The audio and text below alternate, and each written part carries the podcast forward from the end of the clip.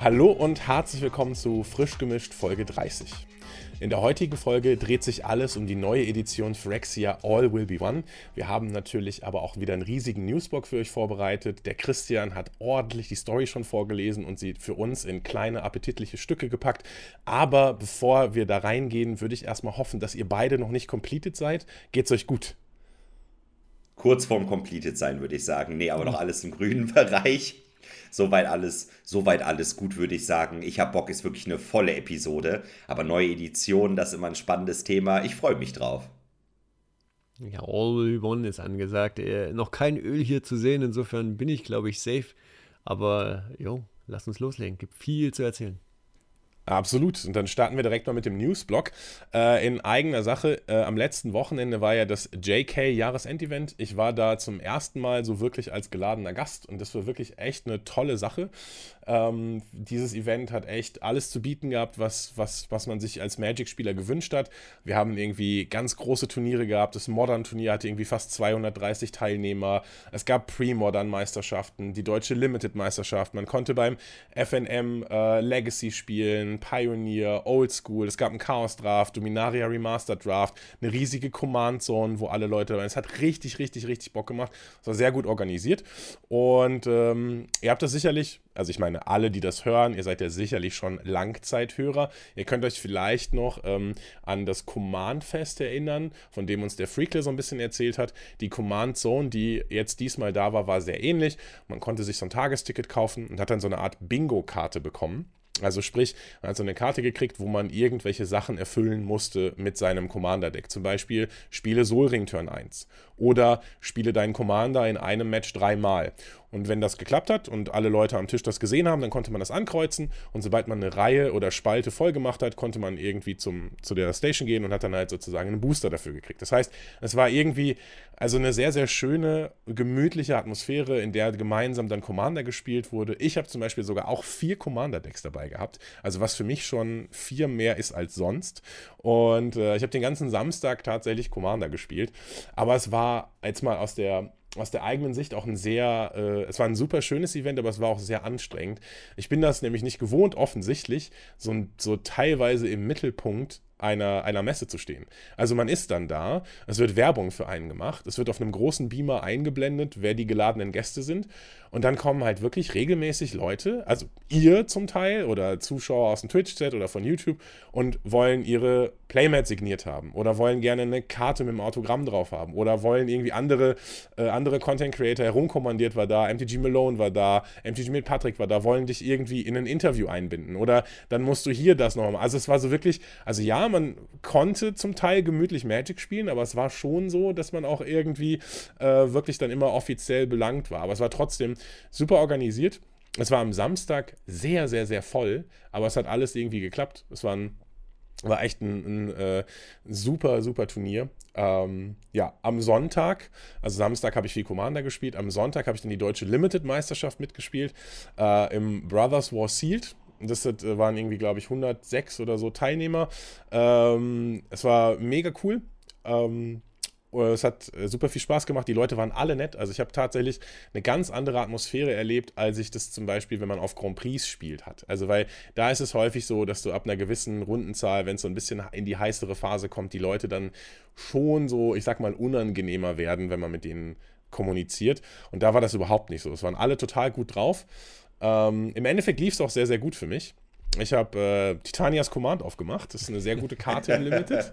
äh, und habe es damit tatsächlich auch in die Top 8 geschafft. Leider konnte ich die nicht mehr ausspielen, äh, weil ich zum Essen verabredet war. Das ist auch sowas, was man, was ein bisschen schade ist. Also ich wäre ger gerne deutscher Limited-Meister geworden, aber musste dann irgendwie, nee, sorry Leute, ähm, ich drafte noch mit, aber dann äh, geht es für mich nach Hause, beziehungsweise zum Vietnamesen äh, nach Hanau und lecker essen. Aber an sich Top-Event. Also kann ich wirklich allen Leuten nur empfehlen. Super abwechslungsreich. Ähm, die Preise waren fair und ähm, insgesamt war da einfach eine super gute Stimmung. Äh, hat mega Bock gemacht. Klingt auch so, ja. Ich weiß, äh, der Creme Flash war zum Beispiel auch nur Top 8 für eine Limited. Ähm, dann äh, vom Team Magic Blocks waren ja auch einige da. Das heißt, ich habe auch immer so dauerhaft ein bisschen Feedback bekommen. Einer aus unserem Team ist auch ein bis ins Halbfinale, glaube ich. Nein, bis ins, doch ins Halbfinale von der Legacy-Meisterschaft gekommen. Also äh, es gab auch richtig kompetitives Magic, was man mal wieder zocken konnte. Das haben ja auch viele vermisst, mal kompetitiv in einem größeren Rahmen zu spielen. Genau, absolut. Ja, genau. Also die Content Creator, die ich erwähnt habe, die, äh, also jetzt herumkommandiert, MTG Mill, und das waren geladene Gäste, aber dann kamen tatsächlich auch noch alle möglichen anderen Leute, waren dann auch da. Finn of Magic war da, äh, Hanagramm, äh, Bea und Kremi sind dann für Sonntag gekommen, der Übelste war da. Also es war einfach so ein, so ein Treffen von allen möglichen Menschen, die man irgendwie schon mal auf Social Media oder auf Twitch oder auf YouTube gesehen hat. Und alle haben so ein bisschen Magic gefeiert. Mina war noch da, die haben irgendwie die ganze Zeit commandert. Ich wollte eigentlich die ganze Zeit mitspielen, aber dann lief es einfach zu gut für mich. Also wenn ich jetzt irgendwie richtig schade, oh Mann, ey, wäre ich doch mal früher gedroppt und hätte, hätte verloren, aber es hat leider nicht geklappt, deshalb Ja, konnte ich nicht wieder eine. Top 8. Ah, Mann, ey, echt schwierig. ärgerlich. ja, genau. Also, schönes Event und das Schöne ist eben auch nicht so weit weg. Ne? Also man muss jetzt dann nicht irgendwie mit dem Flugzeug irgendwo hinfliegen oder so. Wir haben gemütlich uns zu dritt ein Auto hier in Münster gekapert und sind dann einfach runtergedüst. Also gut, die A45 hatte eine Vollsperrung, das war jetzt nicht ganz so geil, aber hey, das ist ja auch nicht immer so. Also von daher, ähm, cooles Event, cooler, äh, cooler, cooler Flair einfach. Ich sag mal, äh, mein Tal an sich ist jetzt nicht äh, so die hübscheste Stadt. Also äh, wir wurden, wir wurden untergebracht in Offenbach, auch, also sorry, jetzt hier, ich will jetzt hier niemanden irgendwie zu nahe treten, aber Offenbach, ehrlich gesagt, nicht so wundervoll und mein Tal auch eher nicht so hübsch, aber es ist auch nicht so wichtig, weil man ist den ganzen Tag, ihr kennt das. Also ich meine, wenn man Magic-Turniere spielt, man ist den ganzen Tag in der Halle. Man geht vielleicht mal raus, um sich neue Supplies zu holen, also was weiß ich, was zu essen, was zu trinken oder so. Aber meistens sieht man doch die gleichen Nasen an den Tischen und guckt sich jetzt nicht unbedingt die Stadt an. Aber, naja, das war jetzt nicht ganz so schön. Ja, wo ich gerade schon davon geredet habe, dass man irgendwie hinfliegen muss zu irgendwelchen Events. Jetzt steht endlich fest, wo die MagicCon Europe ist. Also unsere Favorite Stadt Europe wurde doch ein bisschen spezifiziert und zwar ist es Barcelona geworden. Das heißt, Ende Juli gibt es eine MagicCon. Wir hatten ja beim letzten Mal darüber berichtet, was da alles ist. Also diese ganzen Side-Events, die Cosplay-Events, also alles das, was da stattfinden wird, diese riesige Convention, wo Magic halt oder wo im Magic im Vordergrund steht, vom 28. bis 30. Juli, findet in Barcelona statt. Und da muss ich fairerweise sagen, ich glaube, es gibt nicht viele coolere Städte, in denen das hätte stattfinden können. Also ich war, glaube ich, zwei, dreimal auf einem Grand Prix in Barcelona und ich habe das jedes Mal mega genossen. Gutes Wetter, am Strand äh, mit den Leuten nach dem Grand Prix irgendwie noch Burger essen oder so. Also es ist schon wirklich eine sehr, sehr schöne Stadt und ich glaube auch, also ich glaube, FIDA Barcelona müsste dann wahrscheinlich der Austragungsort sein. Das ist nämlich normalerweise das Messegelände, wo es immer ist. Auch eine sehr, ein sehr tolles Messegelände. Also von daher, MagicCon Barcelona werde ich wahrscheinlich auch dabei sein. Wurden eigentlich noch mehr Infos jetzt irgendwie veröffentlicht zum Thema MagicCon? Haben sie da noch was Neues angekündigt oder waren das jetzt nur Stadt, die Stadt in Europa? oder gab es da noch andere Neuigkeiten? Also, so wie ich das verstanden habe, ist da jetzt einfach nur die Stadt hinzugekommen. Alles andere ist so gleich geblieben. Also dieser Artikel, MagicCon Philadelphia und der Rest von 2023 MagicCon hat sich, glaube ich, nur dahingehend geupdatet, dass wir aus Europe Barcelona gemacht haben. Das heißt also die Ticket-Packages, was auch immer, dieses Black Lotus VIP-Package, der Cosplay-Wettbewerb, welche Matten es da gibt und so weiter. Das ist, glaube ich, alles gleich geblieben. Ähm, falls ihr euch darüber noch nicht informiert habt, der Link ist natürlich offensichtlich noch nicht, aber gleich wird Christian den bestimmt noch in die Show Notes packen, Genau. äh, dass ihr da nochmal nachschauen könnt. Ja, ich denke, die, die Preise und äh, das, was rundherum passiert, wird sich da mit Philadelphia und so nicht sehr unterscheiden. Also man kann da, glaube ich, schon ganz gut rauslesen, wie das wohl laufen wird, was man da, was einen da erwartet. Es ist halt eine Con, das ist halt kein Magic-Turnier. Wenn ihr Bock habt auf Turnier-Magic, da steht demnächst äh, zum Beispiel Prag an. Das ist auch immer eine Reise wert. Ähm, da werden wir sehr wahrscheinlich auch hinfahren, ähm, hier aus Ulm. Ähm, da ist dann European äh, Series im Modern-Format und im Sealed-Format. Das ist dann das Wochenende vor Ostern, Ende März. Auch eine schöne Stadt, Prag übrigens. Oh ja, das kann ich nur bestätigen. Ja, Prag war ich auch schon ein paar Mal. Sehr schön. Ja, dann würde ich sagen, seid ihr turniertechnisch doch ganz gut abgedeckt. Ne? Ihr wisst, was passiert ist, ihr wisst, was kommt, ihr könnt ein bisschen Reiseplanung machen, äh, vielleicht schon mal einen Urlaub einreichen äh, im Sommer nach Barcelona, ab in den Flieger. Das klingt doch ganz geschmeidig. Und dann würde ich sagen, gehen wir jetzt mal zu einem anderen Themenblock. Den kann man so beschriften mit, naja, Videospiele.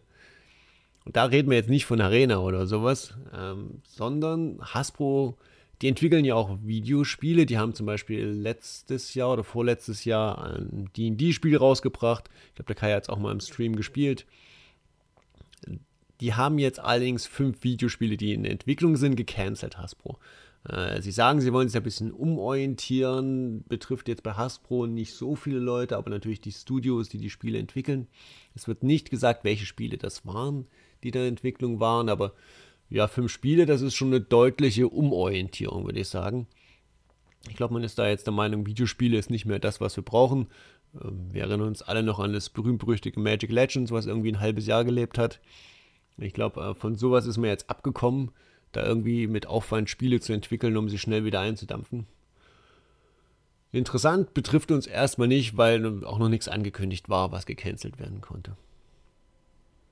Aber ich glaube, es ist eigentlich eine ganz gute Idee. Also, weil Magic Legends ist halt wirklich auch ein Schuss im Ofen gewesen. Also, ich glaube, wobei Dustin mochte das, glaube ich, sogar, soweit ich weiß, bis es dann ins Endgame gegangen ist, war es eigentlich ganz okay. Entschuldigt bitte, ich bin ein bisschen erkältet.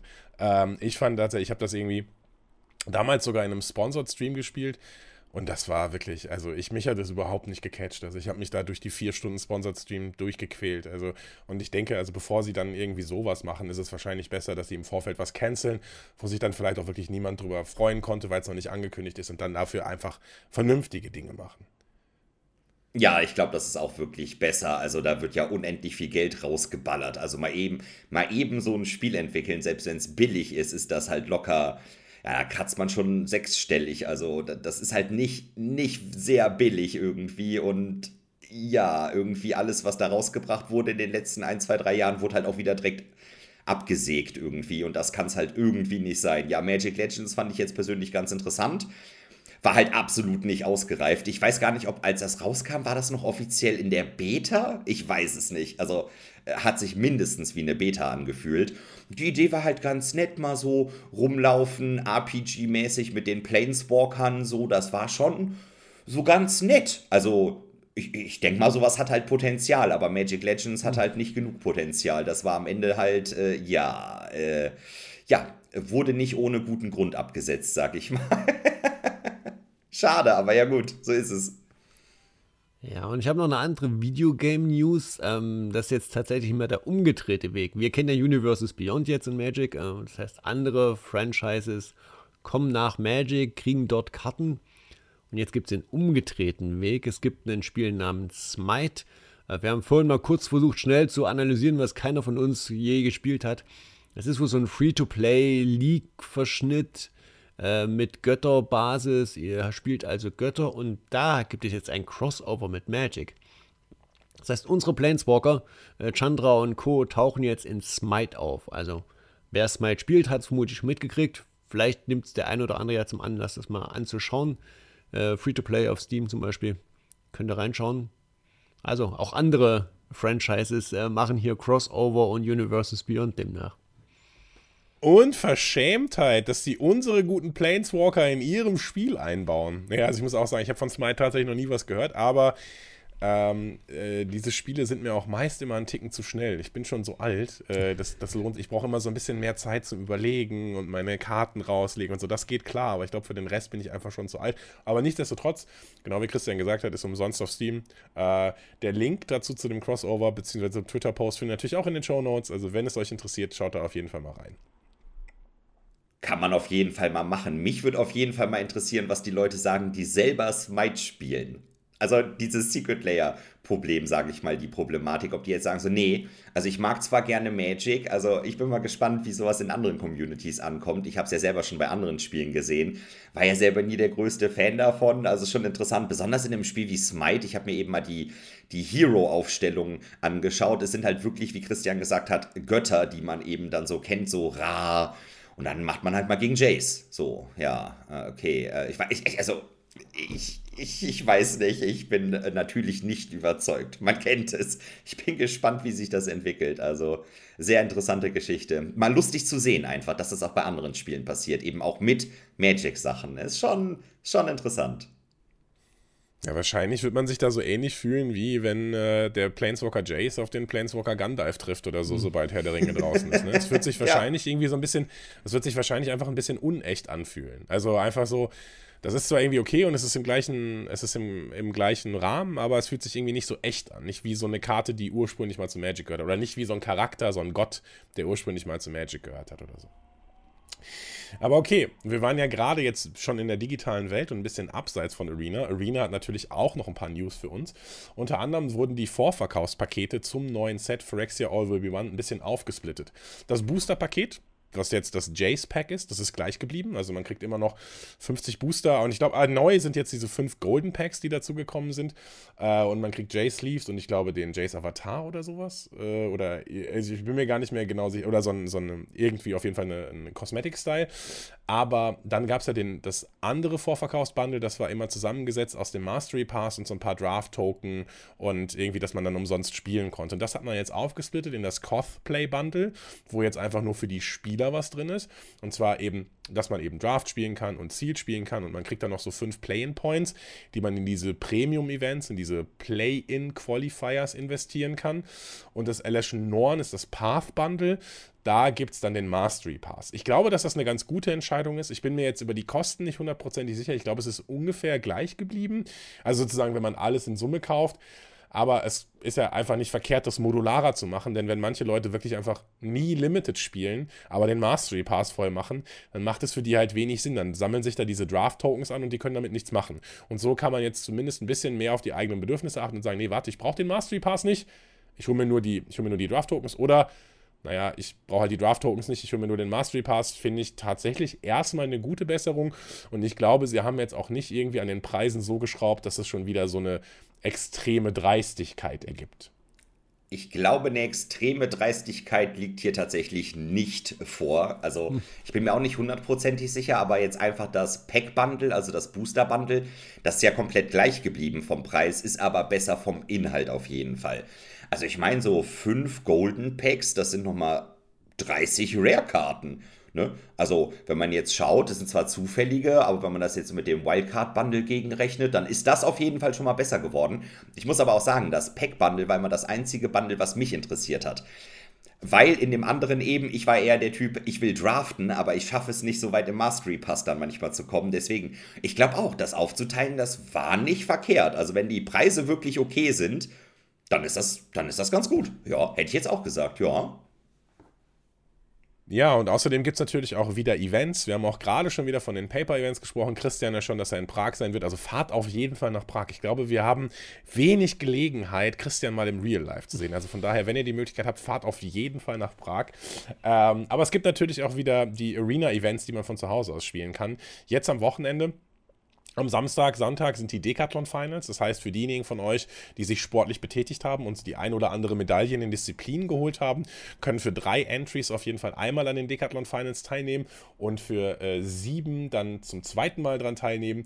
Es wird ein Best of Three äh, Phantom Duplicate Ziel, soweit ich weiß, gespielt werden. Die machen das mit den Eventnamen schon ungefähr genauso wie mit den wie mit den äh, Treatments, ehrlich gesagt. Aber okay, also es gibt halt ein Best of Three Phantom Seed, du bekommst die Karten nicht, aber jeder Duplicate Seed bekommt, jeder bekommt den gleichen Pool und baut daraus ein Deck. Äh, auf welcher Basis wissen wir jetzt noch nicht. Ich gehe mal davon aus, dass es Chaos sein wird. Also ich gehe mal davon aus, dass jede Karte von Magic Arena erlaubt ist. Ähm, und dann könnt ihr halt in einem Best of Three Event spielen und sogar bis zu, also der Hauptpreis ist dann ein Voucher, der einem einmal ein Komplettset zu Phyrexia All Will Be One schenkt. Also nicht jede Karte viermal, aber jede Karte immerhin einmal. Und wenn ihr das zweimal schafft, dann kriegt ihr immerhin schon jede Karte zweimal, aber es wird nicht so leicht sein, weil man darf gar nicht verlieren. Man muss viermal gewinnen, bevor man einmal verloren hat und ansonsten ist man draußen. Äh, das heißt, es wird anstrengend und die Leute werden auch nicht ganz so schlecht sein, denn die haben ja schon einige Medaillen gesammelt. Passenderweise haben sie zu den Decathlon Finals aber auch direkt die Arena Open dahingelegt. Ne? Also wenn man irgendwie zu viel Zeit haben sollte, kann man auch die ganze Nacht durchspielen und dann noch die Arena Open spielen. Wie immer die Möglichkeit von zu Hause aus echt Geld über den Arena Client zu gewinnen. Diesmal im Kaltheim Sealed, beziehungsweise im Kaltheim Limited Format. Ihr spielt an Tag 1 Kaltheim Sealed und an Tag 2 dann Kaltheim Draft. Es gibt eine Memory Labs Sleeve zu gewinnen und äh, ja, dieses erweiterte Draft-System, dass man jetzt sich wieder ein Loss erlauben kann. Aber wie gesagt, die genauen Intricacies, wenn euch das interessiert, dann schaut einfach mal in die Verlinkung in den Show Notes rein. Und äh, ich kann euch nur sagen, macht euch vorher ein Limit, äh, gebt nicht zu viel aus. Also, das ist immer relativ teuer. Ich glaube, ein Entry kostet 4.500 oder 5.000 Gems oder sowas. Also wirklich, wirklich, wirklich teuer. Setzt euch vorher ein Limit, bevor ihr dann so ein bisschen getiltet immer und immer mehr Geld verbrennt. Also bei mir hat es sich gut angefühlt, immer mal so maximal dreimal zu spielen, würde ich sagen. Aber das muss natürlich jeder für sich individuell nach Geldbeutel und Lust entscheiden. Guter und wichtiger Hinweis, finde ich, ja. Tatsächlich, das Decathlon habe ich selbst überhaupt nicht gespielt, aber ich habe es äh, gemerkt, dass es na, bei vielen gut angekommen ist. Also ich habe so einige gesehen, die in Discord-Kanälen sich abgestimmt haben und Decks ausgetauscht haben für jedes Event und geschaut haben, dass sie die zehn äh, Events da voll bekommen. Kai hat es häufig gestreamt. Ähm, also eine Aktion, die wohl sehr gut angenommen wird. Ähm, bin gespannt, werden wir nächstes Jahr dann vielleicht auch wiedersehen äh, im Rahmen nächsten Folges. Ich habe da nochmal eine Bonusfrage. Und zwar, du hast ja jetzt auch gesagt, du hast so jedes Event mal so ein paar Mal gespielt. Kannst du sagen, wie viele Gems du insgesamt für den Decathlon rausgehauen hast? Also unabhängig von den Gewinnen. Klar, man spielt ja auch wieder Sachen rein, man gewinnt auch was. Ich weiß, wir haben uns ja vorher unterhalten, du hast da ein paar sehr gute Events teilweise gehabt. Aber ja, so Decathlon, was würdest du sagen? Äh, ich habe nur mit Gold bezahlt äh, und ähm, ich habe, also bezahlt habe ich dann wahrscheinlich, dann sind es 14 oder 15 Entries. Also so 30.000 Gold habe ich bezahlt. Ja. Aber ähm, ich habe auch 36.000 rausgekriegt. Ja, also geil. ich habe mehr, rausge hab mehr rausgekriegt, als ich reingezahlt habe, weil ich die meisten halt im First Try gemacht habe und dann kriegt man das Doppelte wieder raus. Kann also von daher, das, Sehr gut. und also, ich finde es ein bisschen doof, weil das Ganze, also diese, auch die Draft-Events sind halt Phantom, also du bekommst nichts dafür. Und ich glaube auch, dass die Constructed Events nicht All Access waren, aber da bin ich mir jetzt nicht mehr hundertprozentig sicher. Das heißt also, du musst gegebenenfalls schon investieren. Ich hatte einfach nur mega Glück, dass, äh, dass ich eben relativ viel im First Try gemacht habe und dann finanziert das sozusagen direkt den nächsten Entry mit, wenn man eben das Doppelte rauskriegt. Ah ja, Ähm, nice. Aber es ist jetzt auch nicht so teuer, muss man sagen. Also 2000 Gold für einmal zocken, klar, ist schon was, aber ist jetzt auch nicht so mega teuer. Zum Beispiel die Arena Open kosten, glaube ich, wenn du einmal daran teilnehmen willst, 25.000 Gold. Also das ist schon, das ist schon eine andere Hausnummer, ja. ja, das ist wirklich schon anders. Aber ja, sehr gut. War ich einfach mal neugierig. Vielen Dank. Ja, wo man übrigens gar kein Geld für ausgeben sollte, ist Alchemy. äh, ich, weiß nicht, ob wir das, ich weiß nicht, ob wir das hier in diesem äh, Podcast schon oft genug erwähnt haben, aber der Vollständigkeit halber gehört natürlich auch so ein bisschen hier dieses, ja, weiß ich nicht, dieses leidige Thema in den Podcast, denn äh, Alchemy Rebalance zusammen stattgefunden. Ich weiß, dass es keiner von euch mitbekommen hat und es auch vollkommen egal ist, aber wichtig vielleicht für euch, wenn ihr Bock auf Spirits habt. Die Spirits sind unglaublich viel besser geworden. Also die Spirits aus Crimson Vow, die äh, Disturb hatten, die werden richtig, richtig, richtig gut. Also ich kann mir unfassbar gut vorstellen, dass die jetzt diese Black Midrange Decks einfach kaputt schlagen werden, weil die so gut gemacht wurden. Und auch noch ein vergessener Archetyp Samurais. Also, wenn ihr Bock habt auf Samurais im Standard, die wurden auch sehr, sehr, sehr viel besser gemacht. Äh, eine kleine andere Note noch zusätzlich zu Alchemy wurde auch noch im Historic gerebalanced und zwar wurde der Goblin Trapfinder gerebalanced. Ähm, der, das war, glaube ich, so ein Turn 2 Combo-Deck, was im, was im Historic existiert. Ich weiß gar nicht genau, wie das funktioniert. Aber dieser Goblin Trapfinder war eine Karte, die, wenn er stirbt, kannst du dir eine Kreatur mit Mana Value 3 oder weniger, glaube ich, seeken oder raussuchen. Ich bin mir nicht mehr sicher. Die kannst du dann für zwei weniger spielen und du musst sie im Endstep sacrificen. Äh, irgendwie gab es damit eine verrückte Historic-Combo, die Turn 2 relativ resilient gewonnen hat. Das hat man jetzt auch ein bisschen gerebalanced. Das ist wahrscheinlich sogar ein vernünftiger Rebalance, was die Spirits und die Samurais angeht. Also wer auch da die Details haben will, Christian, wie immer, unser Herrscher über die Show Notes. Da fällt auch auf jeden Fall mal an der Stelle auf, die Karten, auf denen Perpetually steht, das sind die meisten, die gerebalanced werden oder gebannt werden müssen oder so. Die, die führen immer zu Problemen. Dieses, ja, eine Karte wird für immer zwei Mana billiger. Triffst du da die richtige Karte? Super, Spiel kaputt. Oder irgendwas mit Commandern oder wenn man mal Brawl spielen will, die Karten, die sind ganz schlimm teilweise. Dieses, ja, Perpetually verliert dein Commander alle Fähigkeiten. Ah, cool, ja, super. Ja. Aber wenn er mal stirbt und die Command Zone geht, wiederkommt, nee, hat er, nee, nö, ist weg. Nö, ist alles weg. Kostet aber zwei Mana weniger dann für immer oder so. Das ist halt, Ja. ah, das ist eine schwierige Fähigkeit, wollte ich auch mal erwähnt haben. Perpetually. Ja, Ha, ja schwierig. sehr gut.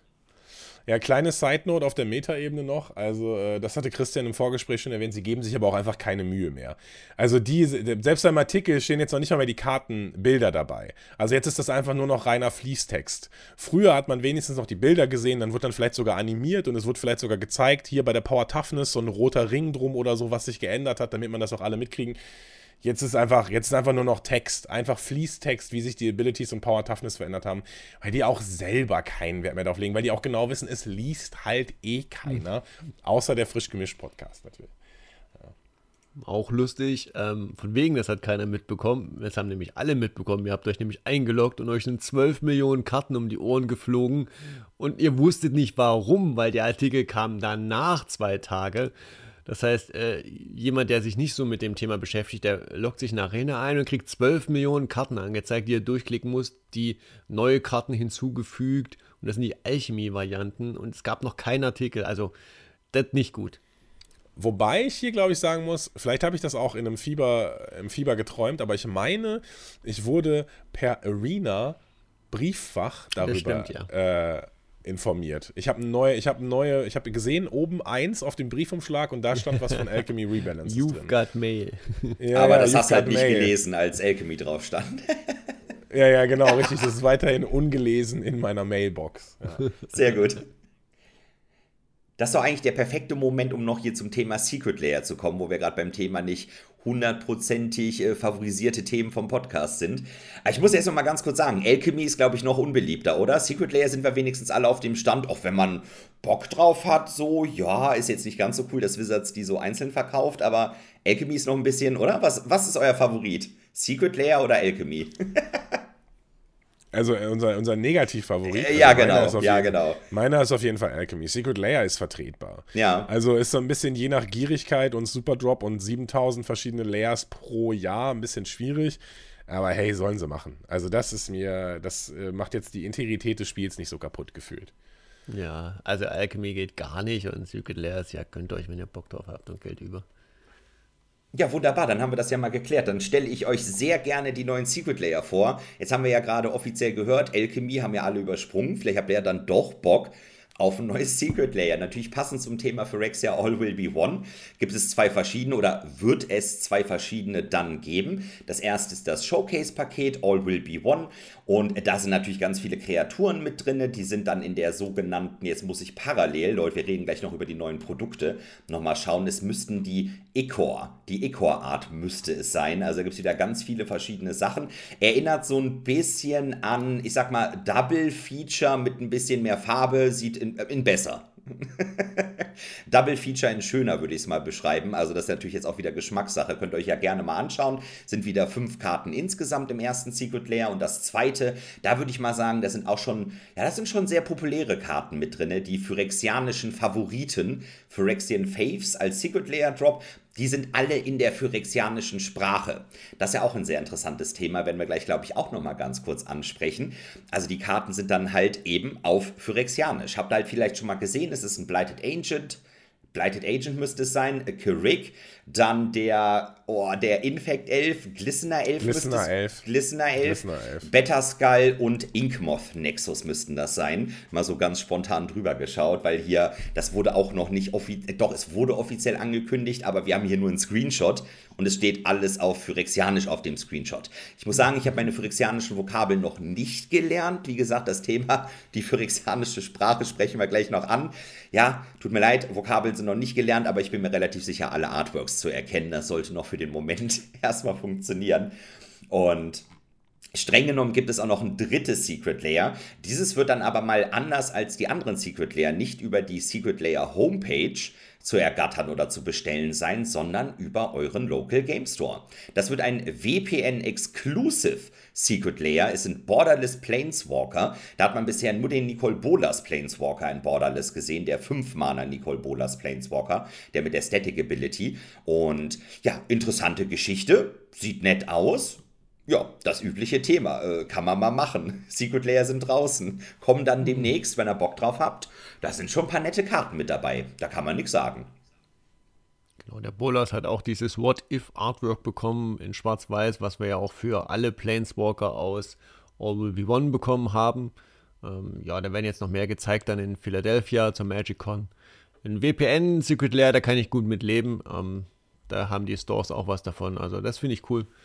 Ja, dass da ein komplettes oder naja, so ein halbes Infect-Deck gedruckt wurde als Secret Lair, ist vermutlich für die Infect-Spieler interessant. Auch wenn Infect jetzt ja nicht mehr der stärkste Archetype ist, den es gibt. Aber auch da gibt es ja Nachschub jetzt. Ne? Und dann würde ich sagen, kommen wir doch einfach in die Welt von All Will Be One, von Neu Phyrexia, New Phyrexia, wie auch immer ihr es nennen wollt. Da ging es jetzt die letzten Wochen so nach und nach, wurde die Schlagzahl da erhöht. Wir haben als erstes das Worldbuilding-Video bekommen. Die sind ja immer sehr schön gemacht. Also Rustic Study spricht die ein, schneidet die. Also sehr interessant, viele neue Artworks, die wir da sehen. Schon mal so ein bisschen Story und wohin geht die Reise. Sehr interessant, verlinke ich euch. Und dieses Mal war auch ein großer Fokus, der Shibi hat es gerade schon gesagt, die phyrexianische Sprache. Also es gibt tatsächlich eine Person, die diese Sprache jetzt ausdesignt hat. Es gibt einen Artikel dazu mit laut, phonetischer Lautumschrift. Also ihr könnt jetzt wirklich Phyrexianisch lernen und äh, fairerweise müsste das vielleicht sogar. Es gibt so ein paar Karten, die ihr in Boostern aufmachen die sind halt Phyrexianisch. wenn ihr da beim Pre-Release sitzt und macht die Karte auf und ihr habt die Phyrexianische Variante aufgemacht, ja toi toi toi, dass ihr es drauf habt. Stimmt, das ist gar nicht mal so einfach. Jetzt hatte ich ja eben schon ein bisschen Probleme, mal die eine oder andere Karte zu erkennen. Und das sind alte Playable-Karten gewesen, die es ja schon mal gab. Wenn man dann mal zwischendrin so ein phyrexianisches Exemplar hat. Äh, schwierig. Äh, äh, schwierig, äh, schwierig, muss ich sagen. Also es kann halt auch, gerade auf dem Pre-Release, wie oft habe ich da schon Probleme erlebt, wo Leute irgendwas nicht richtig interpretiert haben. Und das passiert dann halt auch schon mit einer englischen Karte. Das passiert auch mit einer, das passiert mit allen Karten, da kann immer mal ein Fehler passieren. Aber wenn man dann wirklich, wenn äh, niemand im Raum das dann lesen kann, dann muss man dann schon mal äh, eventuell nochmal das Spiel pausieren, wir müssen nochmal online nachschauen, vielleicht mit einem Judge, vielleicht ist es einfach nur casual, dann kann man mal selber nochmal nachschauen auf dem Handy oder so. Aber ja, ich, ich muss aber sagen, ich mag die phyrexianische Schrift optisch ziemlich gerne. Ich mag das eigentlich. Fände es aber eigentlich ein bisschen cooler, wenn jetzt nur phyrexianische Prätoren, ne, so Vorinklex haben wir schon die Phyrexian-Variante, Sheoldred haben wir die Phyrexian-Variante als Karte. Es muss jetzt nicht wieder jede Karte sein, dann ist das auch wieder nichts Besonderes irgendwie so. Lasst es ein bisschen seltener vielleicht, dann ist es ein bisschen geiler, so ein paar Sammelobjekte und nicht direkt ja, Phyrexian Edition, einmal alles auf Phyrexianisch oder so, dann ist wieder so, ja, okay, ja gut, dann gibt es das jetzt doch überall und immer alles. Also, ist so ein Wizards-Klassiker mittlerweile, habe ich so das Gefühl. So, wir haben was Cooles. Jetzt drucken wir das so oft, bis keiner mehr da Bock drauf hat. ja. Ja, ich muss sagen, also mir hat das Worldbuilding, das gefällt mir auch immer besser. Ich habe auch das Gefühl, dass sie immer mehr so eine ganzheitliche Experience für die Spieler machen. Ne? Also ähm, die, die, die, man, führt, man wird sie richtig, richtig schön in die Welt reingeführt, also nicht irgendwie über Karten, sondern erstmal, hey, wie sehen die Landschaften eigentlich aus? Man bekommt direkt so richtig gut den Flair mit. Also wie sieht es da eigentlich aus? Was machen die Phyrexianer?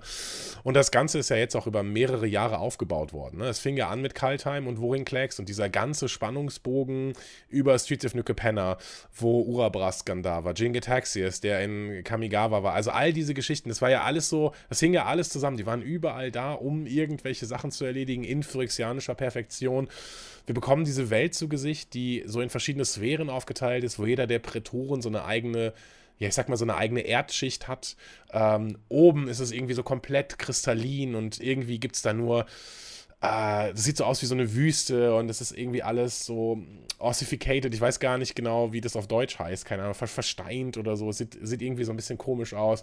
Und diese phyrexianische Sprache, von der ihr redet, ist halt einfach auch nochmal so ein schönes Beispiel dafür, ähm, wie sehr man sich in diese Welt einfinden kann.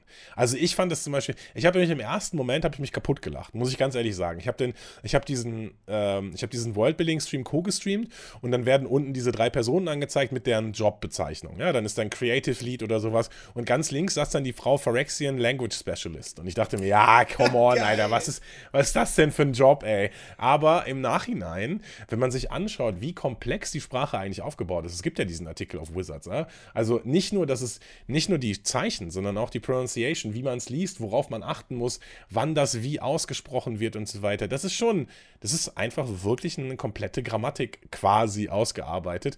Von daher macht es schon Sinn. Also ich bin auf jeden Fall kein Phyrexian Language Specialist. Oh, ich auch nicht. Also äh, ganz weit davon entfernt. Es sieht auch nicht ganz so einfach aus, ne? so mit, dem aus mit der Aussprache. Manche Zeichen sehen sich auch sehr ähnlich. Also ist leider auch nicht die einfachste Sprache. Also schwierig. Aber ich wollte auf jeden Fall nochmal hinzufügen, genau das, was du gesagt hast, das Worldbuilding, wie gut man da so reingesogen wird, wie viele Details da gibt, dass sie das echt gut machen im Moment. Und da bin ich halt auch komplett dabei. Der Flavor und die Atmosphäre gefällt mir halt auch richtig, richtig gut. Das sollte sich eben nicht zu negativ anhören. Das war wieder nur so ein äh, Produktproblemchen, so ein kleines, sag ich mal, was ich habe. Sondern sich das drumherum, gerade für Rexia, die Prätoren, bin ich ja mega Fan. Das ist schon richtig geil. Da habe ich auch schon da habe ich schon Bock drauf, muss ich sagen. Ja.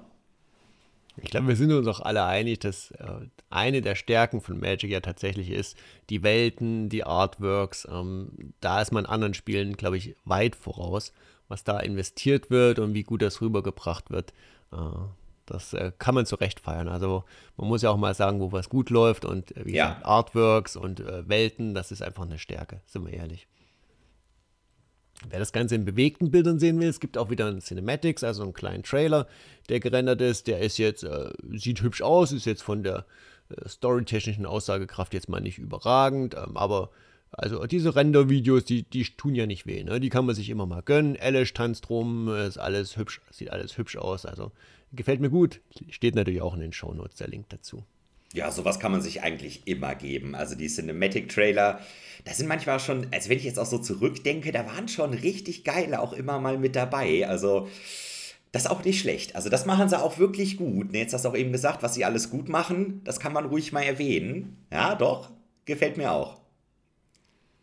Genau, noch ein kleiner Hinweis. Ähm, wir kommen jetzt nämlich auch langsam zum Hauptthema. Ihr merkt schon, das ist eine äh, super elegante Überleitung, die wir hier haben.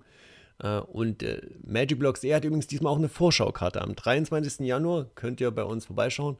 Wir haben Vorschaukarte für euch exklusiv gestellt von Wizards of the Coast.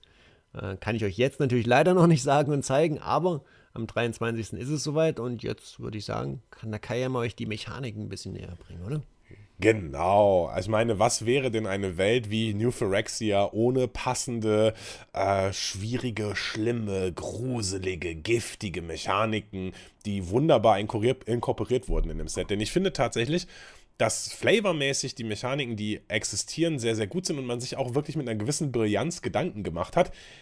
Äh, sind halt sehr ähnlich. Aber gut, wir gehen sie mal im Einzelnen durch. Ihr könnt euch ja euer eigenes Bild und eure eigene Meinung machen. Als erstes, die, die über allem steht, würde ich sagen, ist Toxic. Toxic ist ein Ability-Word, beziehungsweise eine Keyword-Ability, die man auf Kreaturen findet. Und die hat einfach einen Zahlwert dahinter. Eine Karte wie zum Beispiel der Paladin of Predation, das ist eine Kreatur, der hat Power und Toughness, der hat aber auch sowas wie Toxic 6 zum Beispiel. Ja, und das bedeutet einfach, wenn dieser Spieler, äh, wenn diese Kreatur einem Spieler Schaden zufügt, dann bekommt der so viele Poison Counter.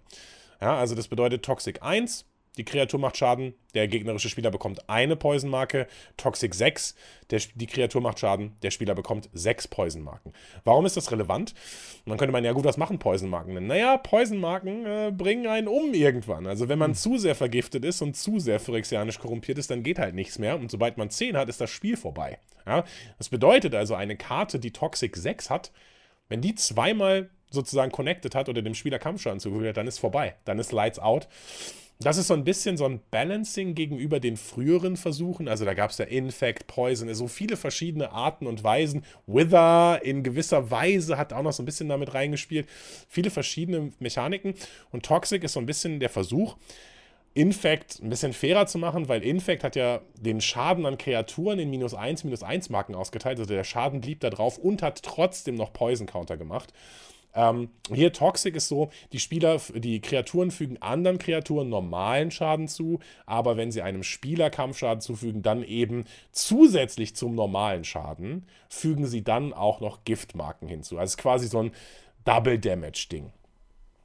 Genau, da auch der Hinweis, es wird immer dieser Toxic-Wert an Marken hinzugefügt, egal wie viel Schaden ihr macht. Ihr müsst nur einen Schaden machen und dann werden so viel äh, Giftmarken auf den Spieler gelegt, äh, wie Toxic dahinter steht. Und es ist auch egal, ob ihr Pumpspells benutzt, also wie bei Infekt-Kreaturen, da ist ja der klassische Ansatz, ja, dann cast ich halt Giant Growth drauf und mache halt drei Infekt äh, mehr. Das funktioniert hier nicht, egal wie er das pumpt, wie klein die Kreatur gemacht wird. Dieser Toxic-Werk ist unveränderlich und so viele Marken bekommt der Spieler, die Spielerin, wenn mindestens ein Schaden gemacht wird.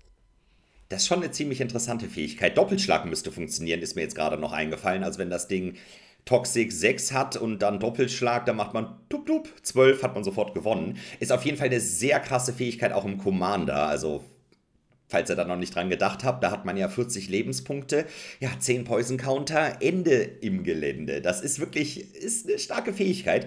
Gut, dass sie sie jetzt ein bisschen schwächer gemacht haben, beziehungsweise nochmal rausgeholt haben, sag ich jetzt mal. Also es gab es halt wirklich auch schon mal. Also die Sliver-Fans werden es vielleicht kennen, der Virulent Sliver. Da stand damals noch Poisonous 1 drauf. Ich denke mal, das werden sie jetzt erratern, dass alle Remasuris Poisonous 1 haben. Das wird dann jetzt einfach geändert. Also es ist halt 1 zu 1 das gleiche tatsächlich.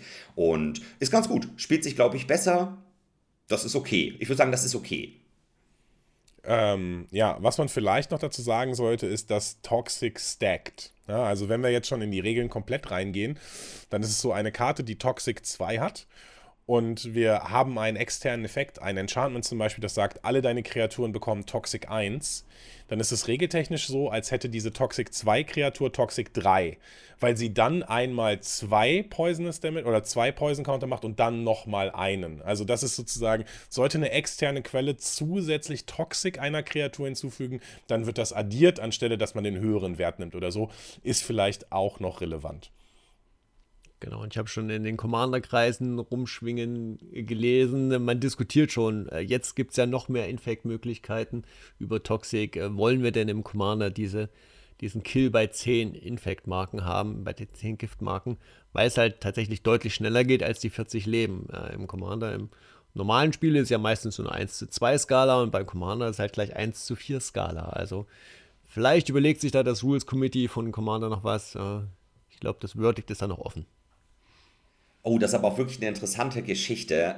Habe ich jetzt gar nicht dran gedacht. Klar, man kann ja einfach Infect, Poisonous und Toxic alles in ein Commander-Deck reinstecken. Das ist gar nicht mal so schlecht, ja. Hatte ich aber auch schon immer das Gefühl, dass das einfach zu stark war. Dann denkt man sich so, ja, sollte man das dann auf 20 Poison setzen? Ist aber auch wieder schwierig, weil man spielt ja gegen mehrere Leute gleichzeitig und dann kriegst du dann wirklich die. Ja, schwierig. Ey, das ist wirklich, wirklich schwierig, wenn es dann eben um so Sonderformate geht, sage ich jetzt mal. Multiplayer Commander, da ist das alles ein bisschen schwieriger dann zu balancen. Aber ja, bin ich mal gespannt, was sie daraus machen. Das ist ein sehr interessantes Thema, muss ich sagen, ja.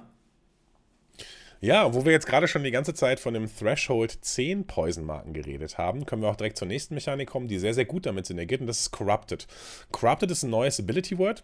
Das könnt ihr euch so vorstellen wie sowas wie Threshold tatsächlich oder Delirium. Sobald ein bestimmter Game-State erreicht ist, bekommt eine Karte, sei es ein Permanent oder ein Instant or Sorcery, einen Bonus-Effekt. Und der Game-State ist jetzt Corrupted bla bla bla. Activate only oder this triggers only if an opponent has three or more poison counters. Also sobald ein Spieler drei oder mehr Giftmarken hat, ist Corrupted quasi aktiv. Also in der Regel wird das eine stärkere Variante des normalen Effekts sein. Und diese Ability liebe ich tatsächlich. Auf der einen Seite würde man sagen, naja gut, ich meine, okay, es ist irgendwie naheliegend, irgendwas mit Infect-Marken zu machen oder mit Poison-Marken zu machen und es ist jetzt nicht so sonderlich kreativ. Aber genau wie ihr gerade gesagt habt, früher war es so, wenn man Poison gespielt hat, waren die Poison-Marker 0 bis 9 komplett egal.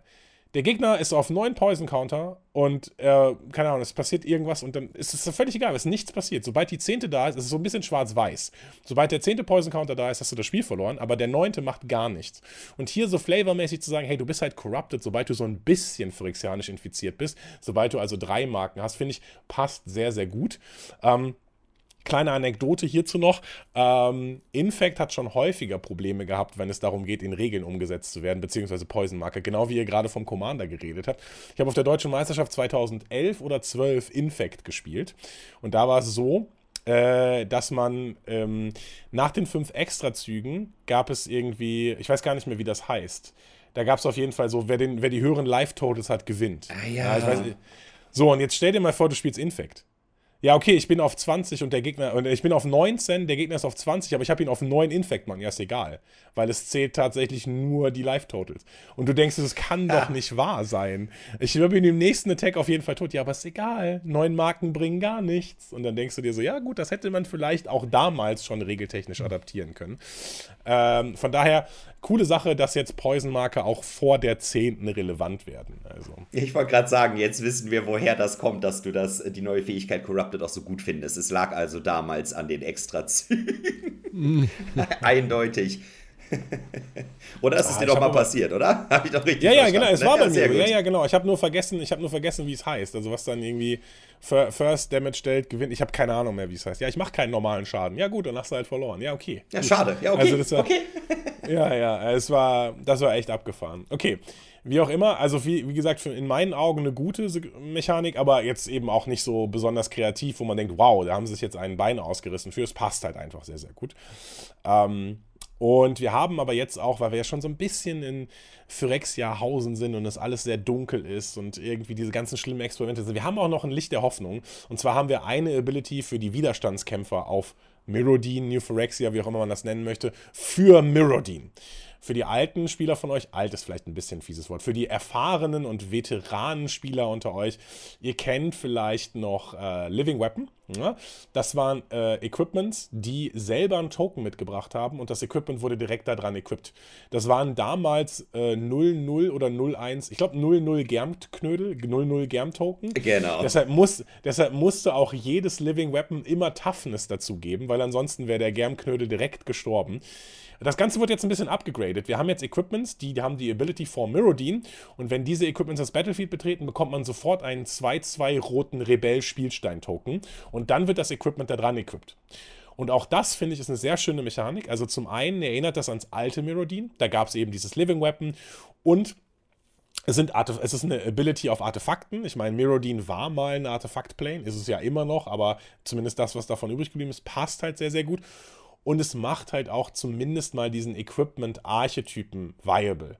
Also ich weiß nicht, ob ihr euch daran erinnern könnt, aber immer wenn Rot-Weiß in einem aktuellen Limited-Set Artefakte, Equipment und Auren sind, dann ist es der schlechteste Archetyp, den es gibt. Weil es kann nicht funktionieren, dass du halt eine genügend große Anzahl an Equipments hast. Du brauchst da dann 6, 7, 8 Equipments aber du brauchst auch die Kreaturen, die das tragen. Und das klappt halt nie. Also im Limited kannst du diesen Archetypen immer in die Tonne kloppen. Äh, wenn du aber Artefakte bzw. Equipments hast, wo Kreaturen dran sind, ja, dann ist das Problem ein bisschen weniger gegeben, weil du automatisch den Dude hast, der damit kloppen gehen kann. Von daher für mich eine sehr gute, eine sehr gute Mechanik. Auf der anderen Seite muss man sagen, vielleicht auch schon ein bisschen zu gut. Also ich meine, es gab halt 0-0 Germknödel, jetzt sind es 2-2 Rebels und die, die Equipments, die bisher gespoilt wurden, sind überhaupt nicht schlecht. Also schon stark. Das ist definitiv eine starke Fähigkeit, hätte ich auch gesagt. Also Living Weapon war halt schon immer stark. Kommt natürlich jetzt immer ein bisschen darauf an, auf welchem Equipment ist das draufgedruckt, aber jetzt hast du es selber gesagt, man kriegt auch direkt einen 2-2er Rebellen. Das, das ist nicht schlecht. Das ist eine gute Mechanik, die lässt sich gut spielen. Die hat mir auch immer sehr gut gefallen. Natürlich jetzt wieder nicht die Mega-Überraschung, Living Weapon 2.0 quasi, aber das ist eine gute Fähigkeit, definitiv, würde ich auch sagen.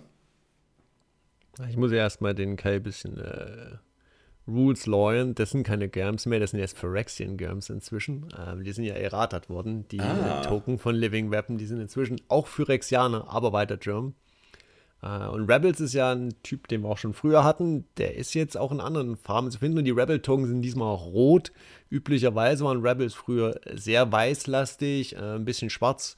Ähm, diesmal rote Rebels, also äh, sehr interessant, so ein bisschen Kopf angehaucht. Auch den, über den sprechen wir nachher noch in der Story. Äh, das ist ja einer der Widerstandskämpfer. Ja, Rot-Weiß war ja, also zumindest jetzt im letzten Mirrodin, das erste habe ich nicht gespielt, aber im letzten Mirrodin, als die phyrexianische Invasion da war, war es ja auch so, dass Rot-Weiß so diese, diese Widerstandskämpfer waren, äh, Metalcraft und so weiter, also die haben so ein bisschen Wert darauf gelegt, irgendwie noch das Gute zu sein und so Sultai-Farben waren so ein bisschen das Böse. Grüße gehen raus an Freakle übrigens. äh, und deshalb passt es ganz gut, dass die, dass die Rebellen jetzt rot sind, genau. Als nächste Mechanik haben wir noch eigentlich auch gar nicht so eine wirkliche Mechanik, sondern einfach nur neue Evergreen Counters, und zwar Oil Counters. Das macht halt auch Sinn. Ich meine, das Glistening Oil ist so ein bisschen das, in Anführungszeichen, Lebenselixier der Phyrexianer. Von Leben möchte ich jetzt nicht unbedingt reden, aber das Glistening Oil mögen die ja schon irgendwie ganz gerne. Und das ist einfach, ähm, naja, das sind einfach Counter, die in irgendeiner Weise Karten modifizieren. Es gibt zum Beispiel Kreaturen, die haben Oil-Counter, da werden in der Upkeep welche raufgetan oder runtergetan. Oder es gibt Artefakte, da sind Oil-Counter drauf und in jeder Runde kommt eine neue Oil-Counter drauf und die, die Fähigkeit wird stärker und so. Es ist einfach nur so eine Art Darstellung und Memorisierung von, okay, hier ist jetzt mehr Öl drauf, hier passiert ein bisschen mehr. Aber Öl ist halt, also Counter an sich macht halt total Sinn, denn die letzte Mechanik ist so eine Art wiederkehrende Mechanik, die es dann auch schon im alten Meridian Block gab, und zwar Proliferate. Proliferate ist ein Keyword oder eine Keyword-Action, um genauer zu sein, die sagt, du kannst eine beliebige Anzahl an Permanents oder Player nehmen und dann kannst du von jedem Counter, der da drauf liegt, einen weiteren hinzufügen. Ja, also du kannst zum Beispiel Planeswalker Loyalty Ability hinzufügen, wenn du, wenn du proliferatest. Du kannst plus 1 plus 1 Marken proliferaten und daraus dann 2 plus 1 plus 1 Marken machen. Du kannst Ölcounter erhöhen, denn da liegen Ölcounter drauf. Es ist ein Counter, den kannst du erhöhen. Du kannst aber auch auf Spieler gehen. Ja, das steht ja extra Permanence oder Spieler. Und wenn Spieler schon Giftmarken haben, dann kann man auch die Giftmarken proliferaten. Und Proliferate wie gesagt, auch nichts, habe ich ja auch schon, oder haben wir jetzt alle schon gesagt, nichts besonders Kreatives, aber passt halt einfach mega gut. Öl-Counter, Gift-Counter, mit Corrupted passt das gut. Du kannst vielleicht early mal so einen phyrexianischen bzw. einen Poison-Schaden machen, dann kommst du nicht mehr durch, aber du kannst dann noch zweimal proliferaten, dann ist dein Gegner Corrupted und dann kannst du halt eben die stärkeren Effekte durchführen. Also insgesamt sehr, sehr, sehr synergetische Fähigkeiten, die gut zusammen, oder sehr, sehr synergetische Mechaniken, die gut zusammenpassen und Proliferate passt da natürlich auch perfekt perfekt rein. Sehr schöne Mechanik, Proliferate war damals schon ganz nett. Äh, hat hier und da dann auch ein, zwei Überlegungen, die man treffen muss. Ihr müsst übrigens negative Counter, also Counter, die für euch äh, nicht äh, günstig sind, müsst ihr nicht erhöhen. Ihr könnt es also tatsächlich aussuchen.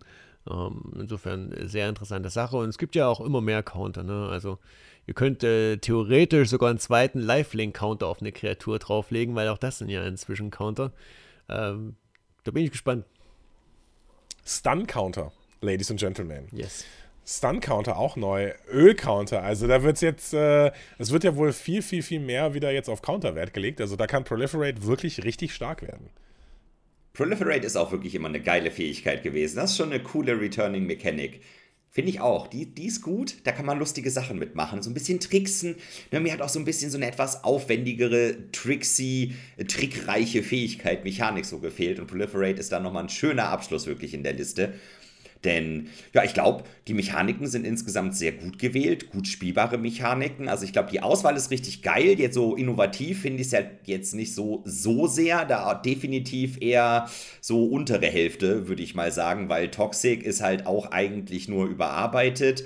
Äh, Corrupted ist sehr speziell, weil es eben nur auf die Poison-Mechanik geht für Merodin ist Living Weapon 2.0. Oil Counter sind halt Ladungsmarken, machen wir uns nichts vor. Und Proliferate ist halt eine alte Mechanik, aber wie gesagt, gut, sehr gut spielbar, jetzt nicht super innovativ, aber äh, ich sag mal so, ey, lieber so anstatt neue Mechaniken, die die absolute Katastrophe sind. Also ich bin happy, weil Flavor und Atmosphäre der Edition ist äh, 12 von 10 für mich. Finde ich gut. Ich bin sehr zufrieden, sagen wir es mal so. Ja, und es ist alles nicht perpetual, also insofern alles cool, würde ich sagen. ja. Gut, dann würde ich sagen, äh, ihr wisst jetzt schon mal ein bisschen, wie sich das spielen wird. Jetzt äh, wäre es doch ganz gut, wenn ihr noch ein bisschen Story-Hintergrund bekommt, oder? Ähm, ich habe die Story ein bisschen zusammengefasst. Ihr könnt sie natürlich nachlesen bei Wizards und äh, unangekündigt äh, gibt es die Story diesmal übrigens auch auf Deutsch zum Lesen. Ihr könnt also die komplette Story auch auf Deutsch lesen. Ja, das ist ein bisschen tricky auf der Seite. Ihr müsst dann unten die Sprache auf Deutsch oder Englisch umstellen. Naja, äh, Technik und Wizards ist jetzt nicht so das Wahre. Aber dann würde ich sagen, wir steigen ein. Ich habe es versucht, auf eine gute Bildschirmseite hier herunterzubrechen. Ich lese einfach vor ähm, und ihr könnt es äh, genießen. Und wie gesagt, Story zum Nachlesen, Link ist dann in den Show Notes. Kaito erwacht allein in einer weiten Gegend voller Sand, betäubt von allem um ihn herum. Die Wanderin holt ihn aus seiner Lethargie zurück in die Realität, in die Weiten der monumentalen Fassade, der äußeren Hülle, welche die Phyrexianer um das frühere Merodin erschaffen haben. Alice Norn hat eine Barriere geschaffen, welche Planeswalken erschwert. Daher sind die ankommenden Planeswalker der Angriffstruppe getrennt und die Wanderin kann gar nicht dauerhaft materialisieren auf Neuphyrexia. Kaito trifft auf Nahiri, die soeben einen Phyrexianer besiegt hat. Auf ihrem Weg über die Welt treffen und befreien sie den Gefangenen Tyvar Kell, den Prinz von Kaltheim.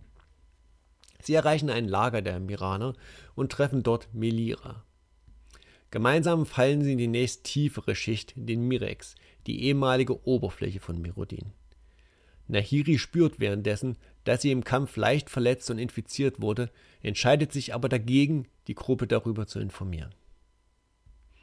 Auch Elspeth Tyrell ist alleine auf Phyrexia angekommen und wird in einen Kampf verwickelt, den sie mit Unterstützung der auftauchenden Kaya aber gewinnen kann. Ein Troll namens Trun hat ein Loch in die Oberfläche geschaffen und so können Kaya und Elsbeth in die Schmelzofenschicht gelangen. Dort treffen sie im Lager auf Koff, den Elsbeth schon lange tot gewähnt hat. Im Lager sind auch bereits Tyva, Kaito, Nahiri und Jace angekommen. Auch wenn viele Planeswalker wie Nissa, Fraska und Luca nicht da sind, der Plan bleibt gleich den Sylex an die Wurzel des Weltenbrechers zu bringen, einer Kopie von Keltheims Weltenbaum, und ihn dort zu benutzen zum Zerstören. Dafür müssen sie zum Saatkern der Mitte Merodins gelangen. Darüber liegen noch die Mykosint-Gärten, die bleiche Basilika, die Drossgruben, die Chirurgie und das Jägerlabyrinth unterhalb ihrer aktuellen Schmelzofenschicht. Die Gruppe rüstet sich mit Hexagold, welches etwas gegen Infizierung schützt und im Kampf gegen Phyrexianer effektiv ist. Auch Melira hat inzwischen erkannt, dass Nahiri infiziert ist. Die Heilung wäre aber zu langwierig, deswegen verschieben beide dies für die gemeinsame wichtige Mission. Die ganze Gruppe gibt sich mit drei Sinen in die Trossgruben, um weiter zum Kern vordringen zu können. Dort angekommen nehmen alle Halo ein um die Effekte des Nekrogens zu verringern. Dabei kollabiert Jace. Als er wieder zu sich kommt, ist er aufgelöst, da er Fraska und deren Angst in der Nähe spürt. Er lässt sich nicht davon abbringen, sie zu suchen. Widerwillig folgt die Gruppe. Dabei erzeugt Jace eine Illusion um sie, um unbehelligt zur Arena von Sheoldred zu gelangen. In deren Zentrum kämpft Fraska alleine gegen Phyrexianer. Sie ist schon schwer verletzt. Die Planeswalker besiegen gemeinsam die Feinde in der Arena. Kaya darf dabei nicht eingreifen, da sie als Ersatz für Jace mit dem Silex vertraut ist. Fraska besteht darauf, sie alleine zurückzulassen. Auch Melira bestätigt, dass eine Heilung nicht mehr möglich ist. Durch seine Liebe zu ihr besteht Jace aber darauf, nicht von ihrer Seite zu weichen. Er bleibt bei ihr und erschafft für sie beide eine Illusion von einem glücklichen Leben in Ravnica, während der Rest der Gruppe sich weiter durch die Drossgruben kämpfen will. Fraska gibt Jace einen letzten Kuss, sagt für Phyrexia und verletzt Jace schwer. Auch die restliche Gruppe ist ausweglos in die Arena zurückgedrängt worden. Nahiri, die auch schon von der Infektion gezeichnet ist, bündelt ein letztes Mal all ihre Macht und lässt das ganze Kolosseum durch den Boden in die bleiche Basilika stürzen. Die Gruppe überlebt den Fall, aber auch Jace ist nun im infizierten Zustand. Er besteht darauf, als letzte Aktion den Silex wie geplant zum Kern zu tragen und zu aktivieren. Weiter geht es durch die Welt von Elish Norn in den Farben von blutigem Rot und porzellanhaftem Weiß. Der Weltenbrecher wächst unter den Mykosint-Gärten hinter Elish Norns Altar. Mit Hilfe von Tyvas Transmutationsfähigkeiten gelingt es, eine Schutzhaut aus glimmerleerem Metall um die Gruppe zu erschaffen – Kaitos Telekinese-Fähigkeiten können dann das phyrexianische Öl schnell genug entfernen, um weitere Infektionen zu vermeiden. Angekommen am Weltenbrecher erkennen sie das Ausmaß der Gefahr. Der Baum hat bereits die blinden Ewigkeiten und damit auch andere Welten erreicht, und eine große Invasionsflotte steht bereit, diese Welten anzugreifen. Im Weltenbaum findet die Gruppe auch Khan, welcher lebt, aber von den Phyrexianern zerlegt und beschädigt wurde. Koff und Melira bleiben bei ihm, während Elsbeth, Jace, Kaya, Kaito und Tyva sich zu den Wurzeln des Weltenbrechers begeben. Auf der letzten Brücke treffen sie auf die vollendeten Ayani und Tibalt.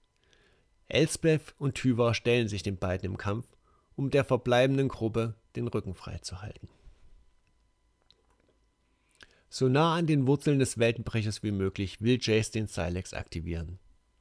Kaya und Kaito bekommen aber Zweifel. Sie befürchten, dass die Explosion bereits alle verbundenen Welten erreichen würde und die blinden Ewigkeiten mit zerstören würde. Jace widerspricht und will mit dem Ritual beginnen, aber Kaya und Kaito stellen sich mit ihren Waffen gegen ihn und es kommt zum Kampf. An anderer Stelle, auf der Brücke, geraten auch Elsbeth und Tyva in Probleme. Sie werden von Zweifeln geplagt und geschwächt. In letzter Sekunde gelingt es den beiden, den Kampf zu drehen. Elsbeth schlägt Ayani bewusstlos und Tyva gelingt es sogar, Tybalt mit dessen eigenen Zwillingsstacheln zu töten und von der Brücke zu stürzen. Mit Hilfe von Illusionen gelingt es Jace, den Silex zu aktivieren. Alles wird rein, möge das Ende kommen. In letzter Sekunde erkennt auch die angekommene Elsbeth die Gefahr für alle Welten, sticht Jace mit dem Halo-Schwert Luxion nieder und Planeswalk mit dem soeben gezündeten Silex weg. Nun stehen Kaya, Kaite und Tyver Elesh Norn gegenüber, an deren Seite die vollendeten Nahiri, Nissa, Tamio und Jace stehen. Die Invasion der Phyrexianer auf alle Welten beginnt. Uh, jetzt ist Ende, es geht nicht weiter. Ich, oh nein. ich war gerade komplett drin. das kannst du doch nicht machen. Ich war komplett Das kannst du doch drinne. nicht machen. Ah, das ist so geil. Wir sind ja heute ohne Videoepisode. Kai und ich saßen die ganze Zeit, ohne uns zu bewegen, komplett gespannt. Jetzt so, wie geht's weiter? Und auf einmal, auf einmal hörst du auf, Christian. Das geht doch nicht. Ja, vor allen Dingen so viele Wendungen irgendwie. Also es wird jetzt irgendwie, also erstmal vielen, vielen Dank mal wieder für die Ja, Zusammenfassung. ja, also da sollte Dank. man, wir sollten mal auf jeden Fall auch ihr zu Hause mal so einen kleinen Applaus hier für, für Christian und die Zusammenfassung. Ähm, äh, ich habe teilweise einfach so an den Kopf gefasst, weil ich einfach nicht verstanden habe, ja, jetzt machen wir das. Und alle sind sich gefestigt und machen den Plan, ja, und dann doch nicht. Und dann äh, Jace bleibt aus Liebe bei einer korrumpierten Ruska. Und was ist los? Warum ist der so dämlich? Alter, Jace ist einfach ein Phyrexianer geworden wegen. Ru oh Gott! Und dann denkt, ja, hier alle haben den Plan, den Plan gefasst, den Ka- Silex zu zünden. Und dann, ja, wir kriegen aber Zweifel. Ja, aber wir machen es trotzdem. Ja, aber jetzt haben wir auch alle, jetzt hat auch Elsbeth Zweifel. Und jetzt wird der, ah, was ist da los? Warum sind die denn so unfokussiert, Mann? Das gibt's doch nicht. Da regt man sich ja auf. Ich musste am Anfang auch direkt schmunzeln mit, ja, Nahiri wurde auch so ein bisschen infiziert, sie hat aber nicht Bescheid gesagt, so nach dem Motto, klassisches äh, äh, Zombie-Szenario, Nahiri wird gebissen, aber erzählt es keinem und am Ende äh, gibt es dann noch ein größeres Problem. Ist ein Klassiker, fand ich sehr gut. sie ist so, oh, was ist das? Nee, nein, Leute, nee, mir geht's gut. Leute, könnt ihr mir glauben, nee, alles tutti. Alles gut. Wobei ich da sagen muss, also Melira hat das ja auch erkannt. Melira scheint ja relativ erfahren zu sein im Umgang mit diesen Verläufen von Infektionen. Und sie hat gesagt, es wird, also wir haben jetzt keine Zeit dafür, aber sie hat zumindest mit Nahiri gemeinsam beschlossen, dass man, sobald alles erledigt ist, das immer noch machen kann. Also selbst Melira, die eine Widerstandskämpferin, hat gesagt, okay, Nahiri, wir machen das jetzt erstmal so. Also da würde ich schon sagen, klar, es ist nicht gut, dass Nahiri das nicht gesagt hat, aber im Prinzip, glaube ich, war das schon gerechtfertigt. Also. Ja, ich denke auch, das dauert ja alles ein bisschen, ein bisschen länger dann da, die Korrumpierung, aber es ist schon lustig. also gut, Mann, ey, sehr was soll gut. das? Jetzt, Ja, jetzt ist der Silex weg oder was? Jetzt ist der Silex auf einem anderen Plane. Und Ja, gezündet, also, ich meine, du hast gerade, du hast noch vorgelesen, gezündeter Silex. Also ist jetzt die Explosion auf dem Stack oder was? Explosion ist auf dem bisschen, ne? Stack, aber wir sind woanders hingegangen. Gibt es auch ein schönes Artwork übrigens von Magali Villeneuve, wo Elspeth mit dem gezündeten Silex wegplanswalkt.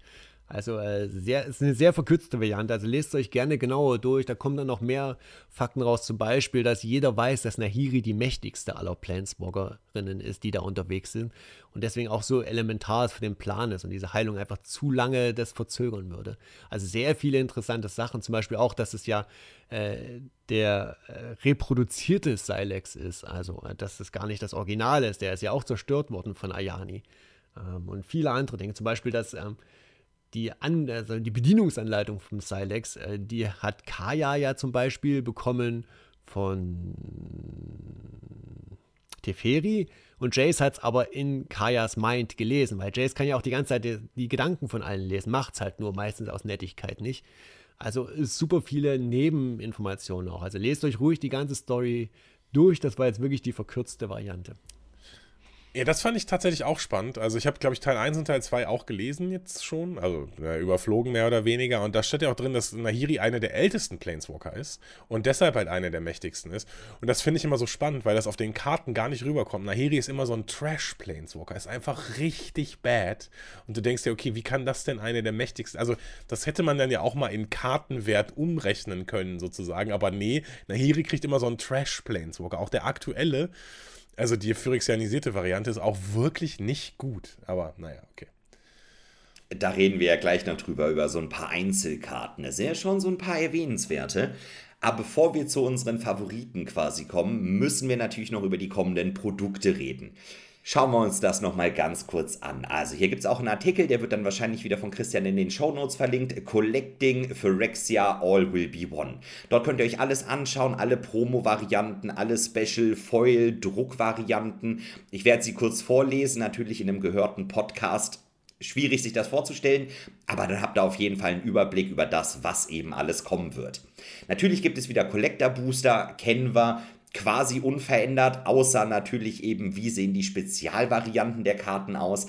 Es gibt Panorama Full Art Länder, es gibt phyrexianische Full Art Länder, dann gibt es die Borderless Icor Karten, hatte ich eben schon erwähnt, geht so ein bisschen vorsichtig gesagt in die Richtung Double Feature Innistrad, aber in meiner Meinung nach ein bisschen besser, ein bisschen mehr Farbakzente, ne? also ein bisschen schematisch gehalten. Sieht sehr nett aus. Dann die regulären Borderless-Karten, das kennen wir. Dann im Artikel, ich bin mir nicht sicher, kommt wieder Borderless Icor. Also das steht da zweimal drin, die Borderless Icor-Karten. Bin ich mir nicht ganz sicher, warum sie die da zweimal drin haben. Dann gibt es die Borderless Manga-Karten. Also es gibt wieder Manga Planeswalker zum Beispiel. Finde ich auch sehr interessant, dass das jetzt immer noch als Special dazu gemacht wird. Und dann gibt es natürlich noch die phyrexianischen Karten in dem besonderen Step and Complete Foil nennt sich das. Also da müsst ihr auf jeden Fall mal reinschauen. Da gibt es so viele Varianten, ist immer ein Bild mit dabei im Artikel. Dann könnt ihr euch das schon so ein bisschen besser vorstellen, würde ich mal sagen. Das nächste Produkt wäre dann eine ganz besondere Variante vom Bundle. Ich finde das auch sehr interessant, wie sie den Artikel sortiert haben. Als nächstes haben wir dann das Phyrexia All Will Be One Bundle in der Complete Edition, welche dann nochmal eigene Foilkarten hat plus zum Beispiel eine phyrexianische Complete Edition Promokarte. Ein Bundle hat ja auch immer eine Promo mit dabei, die ist diesmal auch phyrexianisch. Also da sind dann nochmal diese Special Oil Slick Raised Foils drin. Also die gibt es dann auch nochmal als besondere Spezialfoils. Ich, ich komme mit den Foilnamen nicht mehr hinterher. Ich sage mittlerweile in den Unboxing-Videos nur noch Special Holo Promo Extended Super Deluxe Foil, weil da weiß ja eh jeder, was gemeint ist quasi. Also die sehen sehr schön aus, ne? da will ich nichts sagen, aber das mit den Namen, das ist schon eine sehr interessante Sache. Dann kommen darunter quasi in dem Artikel zwei Tabellen, wo man sich dann angucken kann, was ist wo drinne. Also man müsste nochmal so einen eigenen Bachelorabschluss machen, um das dann quasi zu verstehen, nochmal eine Arbeit abgeben und dann hat man das ungefähr verstanden. Also bringt es nicht, es bringt es wirklich nichts, das im Podcast, glaube ich, vorzulesen, diese Tabelle. Das ist einfach äh, zu kompliziert. Bisschen einfacher, Set Booster. Set Booster kennen wir, sind glaube ich auch sehr beliebt. Set Booster wird es geben. ich habe ich hab erst drei Produkte vorgestellt und habe das Gefühl, ich habe schon tausend Sachen erzählt. Nach den Set Boostern kommen dann die Draft Booster natürlich ganz regulär, ist eine standardlegale Edition. Draft Booster, ganz wichtige Geschichte. Gibt es natürlich auch komplett unverändert. Es gibt ein Pre-Release-Paket, falls ihr euch für den Pre-Release ein Ziel-Event quasi interessieren sollte. Das Pre-Release-Pack gibt es. Dann gibt es natürlich das reguläre Bundle, nicht nur das Spezial-Bundle. Und dann gibt es natürlich noch zwei Commander-Decks. Dann gibt es noch Jumpstart Booster, eine eigene Edition. Und ich glaube, ich hab's. Ja, ja, ja, das war's auch schon. Also Jumpstart, zwei Commander-Decks, zwei Bundle, Draft Set, Collector Booster. Habe ich was vergessen? Pre-Release-Paket, wichtig. Das ist aber wirklich wichtig. Aber ansonsten ist eigentlich total simpel, oder? Leute, was, ja. was sagt ihr dazu? Ist so eine ja, simple Auswahl, ich, oder? Ich finde das total simpel. Ich finde auch einfach immer die Auflistung, was in so einem Collector Booster drin sein kann. Die ist auch immer relativ klein und relativ übersichtlich und auch mit, mit wenig Prozentzahlen angegeben, äh, wie man eine Traditional Foil Rare oder Mythic Rare mit 60 Rares, die 86% auf Booster und 20 Mythicals mit Fit, bla. Es ist einfach, also, wenn ihr Bock habt, lest das alles nach. Aber ähm, ja, gute Zusammenfassung. Ähm, ich, puh, tja, ich kann diesen Artikel, also ich fange immer irgendwann an, relativ grenzdebil zu lachen, wenn ich diesen Artikel durchlese, weil ich einfach irgendwann nicht mehr weiter kann. Also. irgendwann scrollt man nur noch und schaut sich die Bilder an. Dann denkt man sich so, oh, schöne Länder, oh, das sieht aber ja, hübsch genau. aus. Auch Eleschnorn, die mag ich aber. Was ist das für eine Tabelle? Nee, viel zu viel Text. Nee, nee, viel zu viel Text. Oh, da ist wieder ein Bild. Schön. also ich ja, würde ja mal behaupten, ich äh, bin tatsächlich äh, schon eher der Typ auch Sammler. Und den Artikel mit Collecting äh, zu beschriften, ist eigentlich eine Frechheit, weil das kann halt kein Mensch mehr sammeln. Ne? Also sind wir ehrlich, everything is special, also ist nichts mehr special. Äh, ist ziemlich wild. Äh, ich glaube, von LS 9 gibt es zehn Varianten in der Edition äh, mit den ganzen Foils und verschiedenen Artworks. Also ultra wild. Ich meine, es ist jetzt ja keine Überraschung. Äh, wir kennen das ja. Das ist ja einfach der Weg, den Magic in diesem Moment geht. So ist das halt. Wichtig ist, es gibt noch Draft Booster. Wir können noch Limited spielen. Es wird hoffentlich ein gutes Limited-Format. Und dann, ja, alles andere gönnt man sich halt, wie man es braucht. Ne? Man sucht sich punktuell das raus, was für einen interessant ist und gönnt sich das. Ja, genau, so würde ich das auch sagen. Ja. Ja, und dann würde ich sagen, kommen wir jetzt dann aber auch einfach mal zu den Einzelkarten. Also jetzt haben wir so den Rahmen gesteckt, wie sind die Mechaniken, wie ist die Geschichte, was gibt es an Produkten, aber ich meine, Magic ist am Ende des Tages auch einfach ein Kartenspiel und wir wollen natürlich auch geile Karten haben. Und da gibt es doch die eine oder andere Karte, die ich wirklich sehr, sehr, sehr spannend finde. Also wir wollen euch jetzt nochmal so ein paar unserer Favoriten nennen. Was gibt's denn da? Gibt es schöne Storykarten, vielleicht auch die Completed Planeswalker, wobei ich da sagen muss, irgendwie tut Completen den Planeswalker nicht gut. Ich habe das Gefühl, die werden einfach schlechter. Also wenn man sich Jace the Mind Sculptor anguckt und Jace the Perfected Mind, dann würde ich, glaube ich, all day, every day Jace the Mind Sculptor nehmen, auch wenn die die gleiche Pose haben. Das ist mir nämlich letztens, äh, das hat mir letztens jemand auf YouTube jemand gesagt. Ähm, alle die completeden Planeswalker haben eine Pose von einem normalen Planeswalker-Variante von früher tatsächlich. Und der neue phyrexianisierte Jace hat die Pose von Jace the Mind Sculptor. Aber ganz ehrlich, naja, wie auch, ist, eigentlich, ist ein cooles Easter Egg. Ähm, ja, was ich total spannend finde, zum einen, es gibt äh, Cycles. Ne? Wir haben jetzt, äh, ich mag ja immer Cycles tatsächlich. Es werden, es ist ein neuer Cycle, sag ich mal, ein alter Cycle da. Und zwar kommen jetzt die Fastlands zurück. In Scars of Mirrodin waren die Friendly Colored Fastlands dabei. Das sind sowas wie Razor Verge Thicket oder auch äh, Blackleaf Cliffs. Dann haben wir noch ähm, Copperline Gorge, Seacombe Coast, genau, ja. Und diese Karten sind da drin. Ähm, ich meine sogar, dass die relativ, zumindest das Schwarz-Rote oder so, ist irgendwie super teuer. Von daher auch auf jeden Fall ein sehr willkommener Reprint.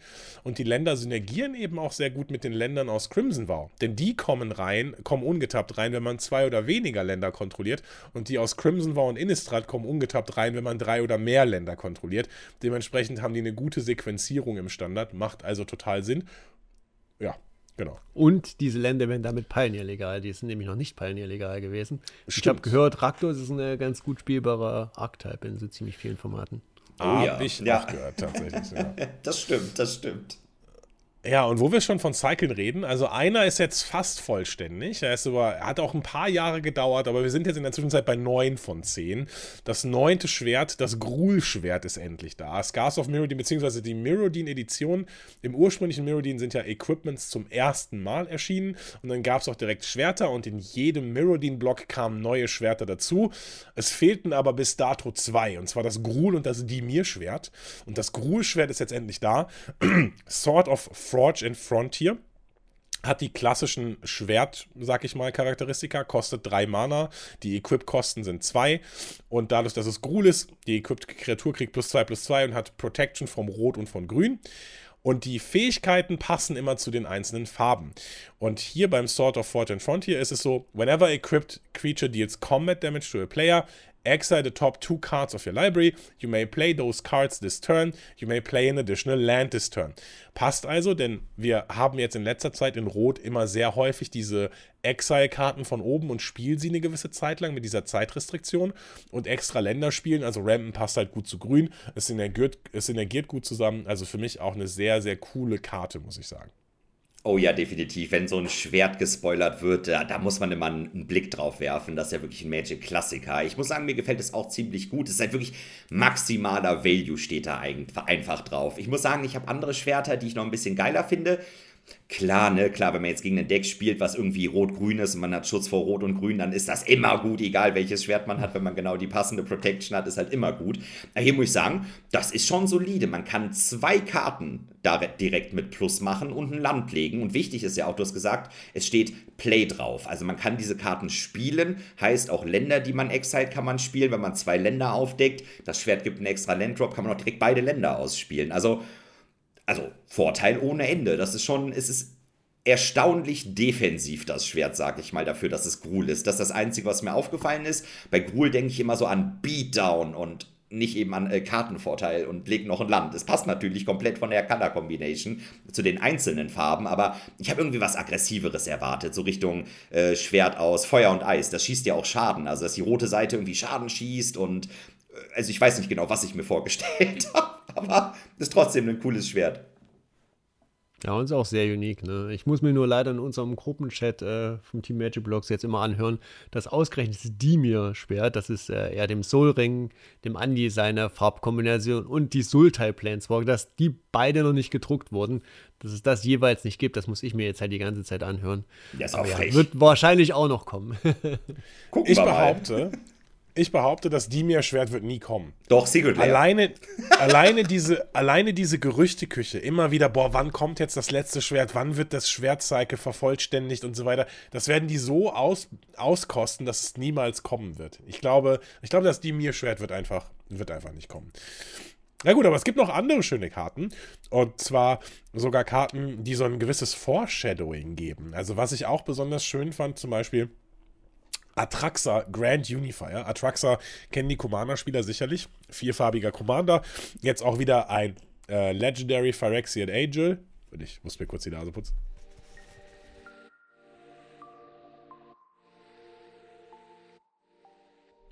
So, jetzt auch wieder ein Legendary Phyrexian Angel. Atraxa Grand Unifier, 3 grün, weiß, blau, schwarz. 7-7 ähm, Flying Vigilance Death Touch Lifelink. Also macht im Prinzip alles. Aber das Spannende für die Leute, die genau hinschauen, ist das, was in Klammern ganz, ganz unten steht. Ich lese mal weiter den Text vor. When Atraxa Grand Unifier enters the battlefield, reveal the top 10 cards of your library. For each card type, you may put a card of that type from among the revealed cards into your hand, put the rest on the bottom of your library in a random order. Und ähnlich wie beim Tamogolf werden jetzt alle Kartentypen aufgezählt. Da haben wir Artifact, Creature, Enchantment, Instant, Land, Planeswalker, Sorcery und Battle. Und das fand ich sehr, sehr, sehr nice. Also auf der einen Seite ein bisschen schade, dass Tribal nicht da ist, aber Tribal zählt. Das ist ein bisschen komisch. Also sie werden für alte Tribal-Karten, die da sind, müsste eigentlich da auch Tribal draufstehen, weil es weiterhin ein Kartentyp ist. Dadurch, dass sie aber selber gesagt haben, dass Tribal dysfunktional ist und nie wiederkommen wird, machen sie es jetzt auf neuen Karten nicht mit drauf. Es zählt aber, wenn man mit Atraxa eine Tribal-Karte revealt, dann kann man sie trotzdem auf die Hand nehmen, was ein bisschen unsauberes Design ist aber da ist ein Kartentyp drauf, den wir noch nicht kennen. Battle. Und das erinnert mich super stark an damals Tamogolf, als der äh, geprintet wurde und dann auch die Kartentypen aufgezählt wurden. Und dann stand da Planeswalker und niemand wusste, was ein Planeswalker ist. Also, das ist schon geil. Habt ihr eine Vorstellung, was Battle sein könnte? Also, ich habe zumindest eine Vermutung, sage ich jetzt mal. Die deutsche Übersetzung von Battle ist Schlacht. Und bei Schlacht, ja, ich denke dann an Plane Chase, also sowas wie eine Schlacht, eine Ereigniskarte. Klingt wie ein Permanent für mich, also, also offensichtlich ein Permanent, natürlich, also nicht unbedingt, aber bei den Kartentypen. Ich denke, es ist ein Permanent, so Richtung Verzauberung, die irgendwie im Spiel bleibt und dann findet eine Schlacht statt, die vielleicht ein globaler, das könnte ich mir vorstellen, dass die halt so Plane Chase Karten, globale Landschaftseffekte, dann kommt irgendwie die Schlacht von Merodin und dann steht da drauf, alle Phyrexianer kriegen plus eins plus eins und alle Menschen kriegen minus eins minus eins oder so. Das wäre mein Tipp. Also ich habe erstens den Tipp, dass wir mit ähm, Martial Machine den, in der nächsten Edition ein großes Errata bekommen werden und Tribal verschwinden wird. Äh, da bin ich mir relativ sicher, dass sie es einfach wegrationalisieren werden. Ähm, zweitens Schlacht, jo, das legst du halt einfach neben deinen Dungeon und neben deine Attractions und sowas, irgendwas zum Hinlegen. Als ich das übrigens im Gruppenchat angedeutet habe, wurde ich fast äh, rausgekickt. Aber ja, ich befürchte auch, es wird irgendwas sein, was man mit hinlegen kann. Äh, ein Permanent. Bin gespannt, äh, was da kommt. Ähm, ich glaube, der Golf hat leider nichts gewonnen. Ich befürchte, er wird äh, trotzdem nicht mehr wachsen können ab der nächsten Edition. Es gibt nur wirklich eine Sache, die ich wirklich hoffe bei diesen Battle- bzw. Schlachtkarten, und zwar, dass es nicht so eine Companion-Situation wird. Sowas nach dem Motto mit, ja, jedes Deck kann sich jetzt noch seine eigene individuelle Schlachtkarte mit dazu nehmen und die kann man dann aus, dem, aus der Schlachtenzone nochmal ausspielen oder irgendwie sowas. Da habe ich ein bisschen Angst vor. Also wenn sie wieder so eine, so eine Companion-Situation erzeugen, boah, ey, muss nicht sein. Aber ja, mal gucken. Erstmal abwarten, Mal sehen, was passiert. Kai, was ist noch dein Tipp? Hast du noch einen Tipp? Aber was Neues? Ja, also ich meine, ihr seid da schon ganz nah dran. Ich versuche ja. das schon irgendwie so, äh, also was heißt ganz nah dran? Offensichtlich weiß ich es nicht. Ja? Also es, ist jetzt nicht so, als hätte ich Insider-Informationen, wie ich die zufällig hatte bei den Cerealien Secret Layern. Ja, äh, aber, gerade ähm, nochmal gerettet. äh, ich überlege gerade, was das so sein könnte, wie man das flavormäßig einbinden kann. Also jetzt zum Beispiel, das ist einfach so eine Art Plane Chase macht für mich auch total Sinn. Und ich stelle mir das gerade so vor, als würde dann eben das, der globale Battle State verändert werden. Aber wie kommt Schlacht flavormäßig da rein? Ich meine, Christian hat es gerade gesagt, am Ende der Story und wir werden jetzt eine Invasion in allen Welten machen. Also, dass man sowas hat wie äh, New Phyrexia gegen Kamigawa oder so. Und dann sieht man halt einfach, also die New Phyrexianer, die irgendwie auf verschiedene Welten kommen und dadurch, durch diesen Kampf von zwei verschiedenen Planes ergibt sich irgendwas oder so. Aber keine Ahnung, ich weiß es auch nicht. Bin mal gespannt. Ähm, Aber guter Hinweis. Vielleicht ist es ja tatsächlich sowas, was dann beide Seiten des Schlachtfelds mit verschiedenen Effekten betrifft. Ne? Also zum Beispiel ja, ja. einen, einen positiven für dich und einen negativen für die Gegenseite. Ja. Oder sowas wie diese, äh, ich meine, ich weiß gar nicht, war das in einem Commander-Set oder in äh, Conspiracy oder sowas wie Vote? Also man spielt die aus und man votet, für welche Seite man ist. Ist man Seite der Phyrexianer, dann mhm. kriegen deine Kreaturen plus x plus x. Oder ist man Seite der mhm. Kamigawa, dann kriegt man ein Artefakt, was weiß ich, keine Ahnung. Man votet halt irgendwie global oder so. Keine Ahnung, weiß ich nicht. Wir werden es bald naja, erfahren. Ich. Genau. Was ich sonst noch ganz spannend finde, ist, ähm, das Mirren Safe House, finde ich, ist auch eine sehr spannende Karte. Es sind drei Mana-Artefakt, wo eigentlich nicht viel draufsteht, außer as long as Mirren Safe House is on the battlefield, it has all activated abilities of all land cards in all graveyards.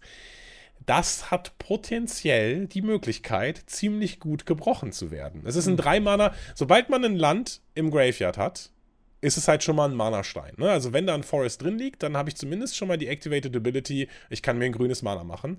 Da könnte aber auch sowas wie ein legendäres Land drin liegen, zum Beispiel ein Nyktos. Und dann habe ich plötzlich die Nyktos Ability, wovon ich nur normalerweise eins auf dem Battlefield haben kann, im Mirren Safe House mit drin. Also da sehe ich potenzielle Brokenness. Äh, bin mal gespannt, was es ansonsten noch für geile Länder gibt. Habt ihr Ideen? Mehr als genug. Ich könnte mir, also so ein Mirren-Unterschlupf könnte ja auch ein Caracas aus dem Friedhof mal spiegeln und einfach irgendwas wegbouncen. Ja, oder so ein Dark Depths ist ja auch nicht so schlecht. Also, das von daher, nee, ich habe das Gefühl. Ich glaube, Dark Depths hat nur die Activated Ability entfernen. Hat es alle ja, Fähigkeiten genau. es oder nur die aktivierten Fähigkeiten? Nur Activated. Puh, dann nur kann man nur eine, eine, Eismarke entfernen. Glück gehabt. Aber ein Cradle würde gehen, zum Beispiel auch. Ja, also ich habe das Gefühl, dass man mit. Oder sowas. Oder genau, Academy. ich habe das Gefühl. Ja, ja, ja dass man mit so legendären Ländern da ziemlich tricksen kann, weil das ist ja nicht legendär. Da könnte man sicherlich, also da habe ich das Gefühl, die sieht unscheinbar aus, weil da auch gar keine Fähigkeit draufsteht. Aber ist interessant, ne? kann doch mal eine Strip-Mine sein, gegnerisches Land abschießen, ne? so irgendwie Field of Ruin, sowas in die Richtung. Da, da, kann man was mitmachen in einem Länderdeck.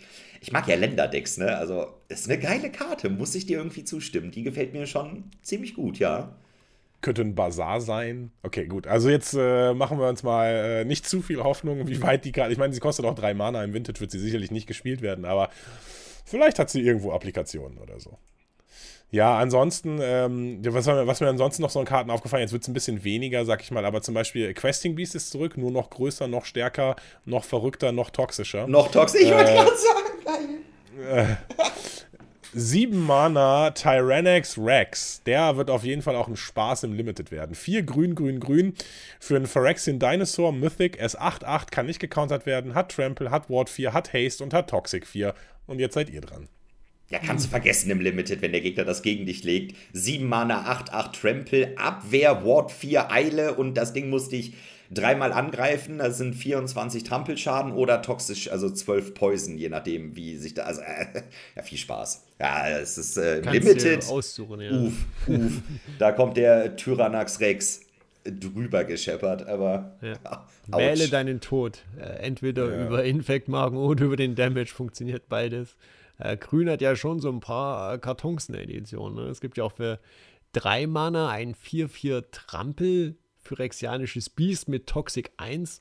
Und immer wenn dieses Biest, äh, der aufgeblähte Verseucher auf Deutsch, äh, einem Spieler Kampfschaden zufügt, dann wird auch noch gewuchert. Da sind also auch quasi immer zwei Marken und ein 3 Mana 4 4 mit Trampelschaden ist jetzt auch nicht zu verachten. Also auch deutlich ahead of the curve. Also, puh. Phyrexianisches Zeugs bekommt grünen Kreaturen scheinbar ganz gut, habe ich den Eindruck. Oh ja, ja definitiv. Ja, ja. Da gibt es ja sogar noch einen spielbaren One-Drop, würde ich mal sagen. Ne? Verehrte, die verehrte Fäulnispriesterin. Fehlt nur, dass sie für einen Mana tappt, aber ich glaube, sie ist so auch schon okay. Für ein Mana 1, 2 für Rexianischer Druide, nicht legendär, hat selber toxisch 1, also ein ja, ein One-Drop mit Toxisch 1 und immer wenn eine Kreatur, die wir kontrollieren, Ziel von einem Zauberspruch wird, erhält ein Gegner unserer Wahl eine Giftmarke. Äh, Kontrolle von dem Zauberspruch können auch wir selber sein, ne? Also, mhm. äh, das ist nicht verkehrt. Also mal eben so à la Snakeskin Veil, ich möchte die Priesterin beschützen mit Hexproof, Gegner kriegt eine Poisonmarke. Ange für 1, kriegst eine Poisonmarke. Dann der 4-4, kriegst eine Poisonmarke. Also es ist schon hat Potenzial, ja, ja. würde ich sagen. Hat Potenzial. Ich bin mal gespannt. So im Standard vielleicht. Mal gucken. Mal gucken. Vor allen Dingen ist es ja auch so, dass diese ähm, Triggered Ability stackt. Also wenn du zwei Fäulnispriesterinnen liegen hast, dann triggert es eben auch, wenn du einen Spruch spielst, zweimal. Ne? Also das ja. ist schon, äh, da kann man schon ganz, ganz gut was machen. Ja, sind viele, viele interessante Karten dabei, auch viele, wo man sich denkt, wow, die sind aber super stark. Also tolles Removal. Was ich auch immer mag, sind so kleine Easter Eggs, zum Beispiel diese, also es gibt jetzt eine Karte, die heißt Kleiner Fehler, also Minor Misstep, in Anlehnung an Mental Misstep. Äh, aber jetzt ein bisschen fairer. Macht genau das gleiche. Ein blaues Mana für einen Spontanzauber, der einen äh, Zauberspruch mit Mana-Betrag 1 oder weniger neutralisiert. Kostet jetzt aber ein blaues Mana und nicht ein phyrexianisches Mana. Macht das einen Unterschied, meint ihr? Oder ist das ungefähr genauso gut? ja, ja, ja, es ist, äh, ja. Ja. Aber es ist schön, dass so sie, es ist schön, dass sie diesen kleinen Fehler genannt haben. Ja, das also, ist das Beste. Ja, das ist das ja. Beste. Das ist schön. Und tatsächlich, ähm, im Modern trifft zum Beispiel die Cascade Spells, also äh, Temo Rhinos ist ja ein Deck oder ähm, auch Living End zum Beispiel. Also ich könnte mir durchaus vorstellen, dass wir das in Sideboards aus äh, blauen Modern Decks sehen. Also. Ja, das könnte sein. Wobei da ja auch der Chalice ganz okay ist, ne? Turn 1 Chalice auf 0. Also der macht ja, der ist ja gegen Cascade auch immer ganz Ja, nah, ne? genau. Aber du triffst ja damit auch einen Ragavan zum Beispiel. Ja, das ist, ähm, stimmt, das ist ganz sexy, auf jeden Fall. Ja. Also es ja. Äh, hat schon seine Applikationen, sage ich mal, der kleine Fehler. Nicht broken, aber spielbar. Ja, würde ich auch sagen. Dass ja, je älter die Formate werden, desto niedriger wird in der Regel die Mana-Kurve. Man spielt sehr viele, sehr gute Ein-Mana-Karten. Ne? Da gibt es ja ohne Ende die Kreaturen, du hast Ragavan genannt, ne? Lightning Bolts. Da gibt es ja alles Mögliche, was ein Mana kostet, was richtig, richtig gut ist. Man kann auch mal andere Counter, ne? wenn, der, wenn der Gegner mal einen anderen Ein-Mana-Counter spielt, ne? so Richtung Spell Pierce, kann man damit auch mal eben countern oder so. Also schon, ist nett, ist nett. Und der Name ist Bombe. Absolut. Der ist schon ziemlich gut. Der ist schon ziemlich, ähm, ziemlich gut. Was würdet ihr denn sagen, ist eurer von den zehn Planeswalkern, wir haben ja diesmal zehn Planeswalker im Set, also Nissa. Fünf, okay. Eure absolut äh, schlimmster Planeswalker, den ihr überhaupt nicht mögt. So, nein, nein Quatsch. Euer äh, Lieblingsplaneswalker äh, natürlich. Äh, okay.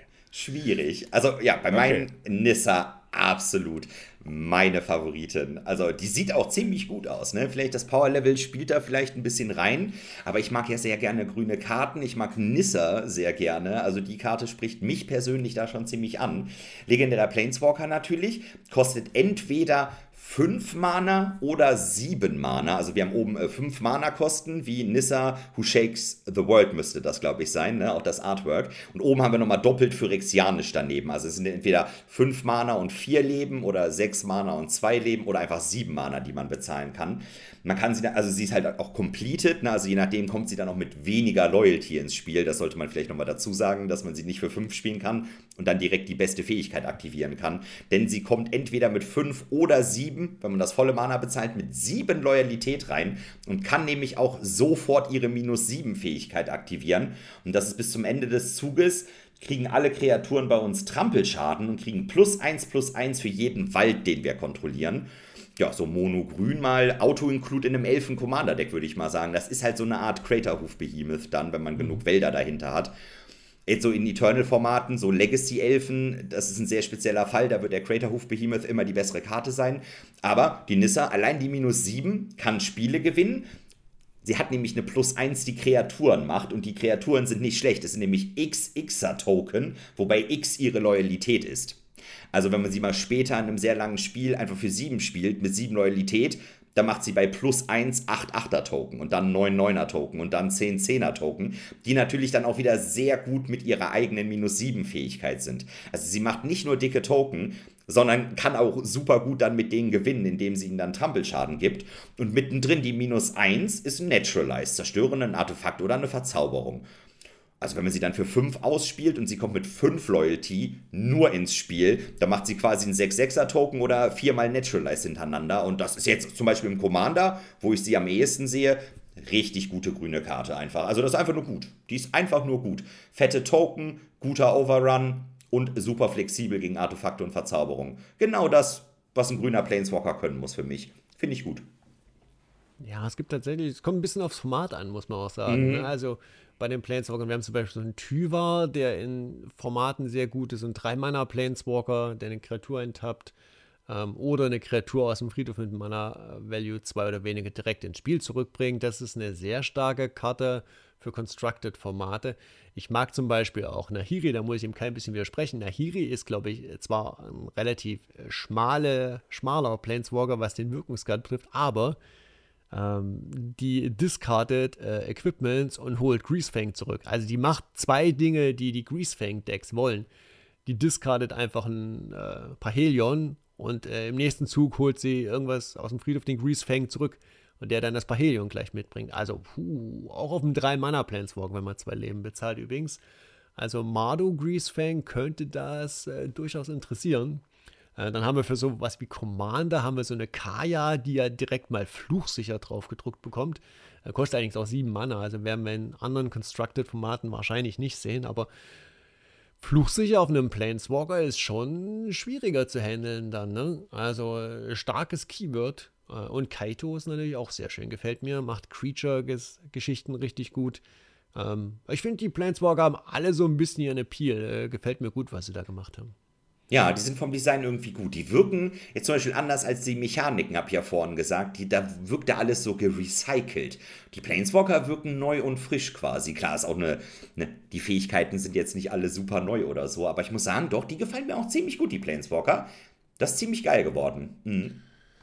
Okay, ja, dann müssen wir jetzt, glaube ich, zum Abschluss nur noch eine Karte bewerten. Und die sollten wir aber tatsächlich wirklich mitnehmen. Denn die Mutter der Maschinen haben wir noch gar nicht erwähnt. Die ist ja vielleicht auch relevant für das Set. Alice Norn hat einen Reprint bekommen, ist jetzt die Mutter der Maschinen, hat ein absolut majestätisches Artwork, wie sie da auf ihrem Thron sitzt. Ist, äh, ich muss dich korrigieren, sie hat sieben majestätische Artworks. Okay, Entschuldigung. Also sie hat mindestens, sie hat mindestens ein majestätisches Artwork. Na gut, okay. Äh, vier und ein weißes für einen 4-7 legendären phyrexianischen Prätor mit Wachsamkeit. Und hat eine wundervolle Ability, nämlich wenn ein Permanent das Battlefield betritt und eine Triggered Ability auslöst, dann macht sie das quasi direkt ein weiteres Mal. Also Triggered Abilities von Permanents triggern doppelt und ähm, Permanents oder Triggered Abilities von Permanents, die der Gegner kontrolliert, triggern gar nicht mehr. Ähm, und 5 Mana, 4-7 Wachsamkeit sind jetzt auch nicht die schlechtesten Stats. Also Alice Norn, Mutter der Maschinen, würde ich sagen, äh, hat schon so ein bisschen drauf, oder? Oh ja, definitiv. Also, puh, das ist jetzt auch wieder aus Commander-Sicht, muss ich direkt mal sagen. Die ist nicht schlecht. Also, ich habe jetzt ja mal direkt geschaut, wenn man sie als Commander spielt. Mono Weiß, Enter the Battlefield mit Flicker. Sieht ganz interessant aus. Also, ja, doch, kann man was machen. Man braucht halt gute Enter the Battlefield-Effekte. Und wenn man Mono Weiß spielt, hat man dann nicht ganz so viele, als wenn sie selber der Commander ist.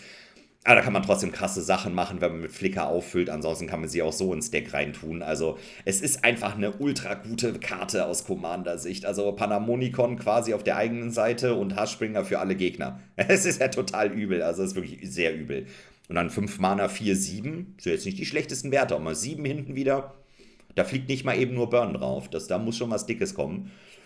Nett, top, also wirklich gut, wirklich, wirklich gut. Ich bin ja auch Elesh Norn-Fan. Geht jetzt halt mal ganz in eine andere Richtung als die alte Elesh Norn, die ja quasi nur die doppelte Hymne hatte quasi. Sehr interessant. Doch, aber auch, gefällt mir gut.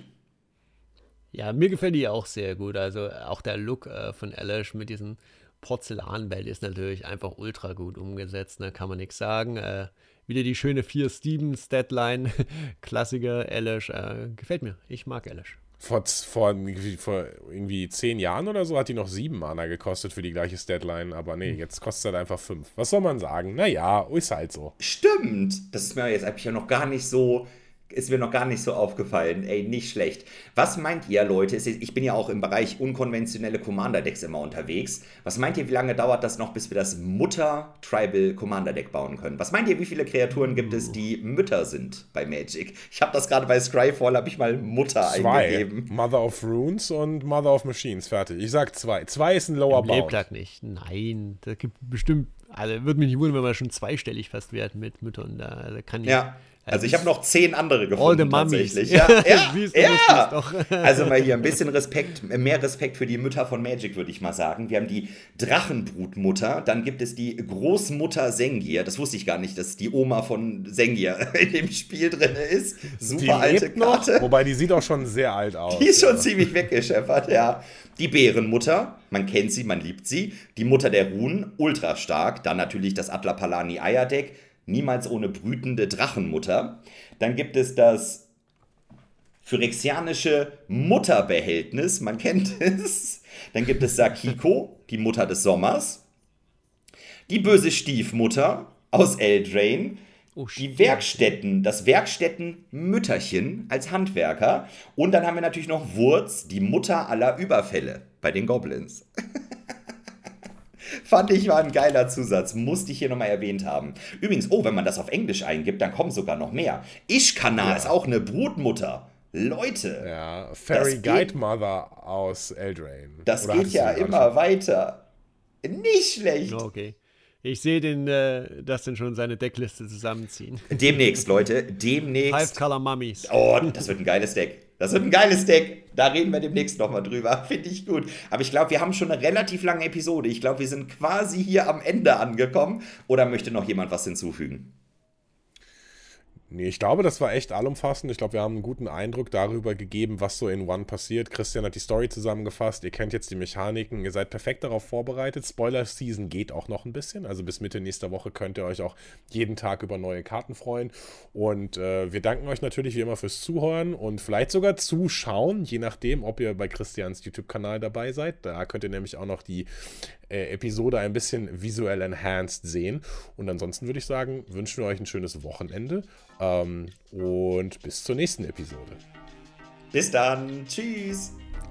All will be one. Ciao.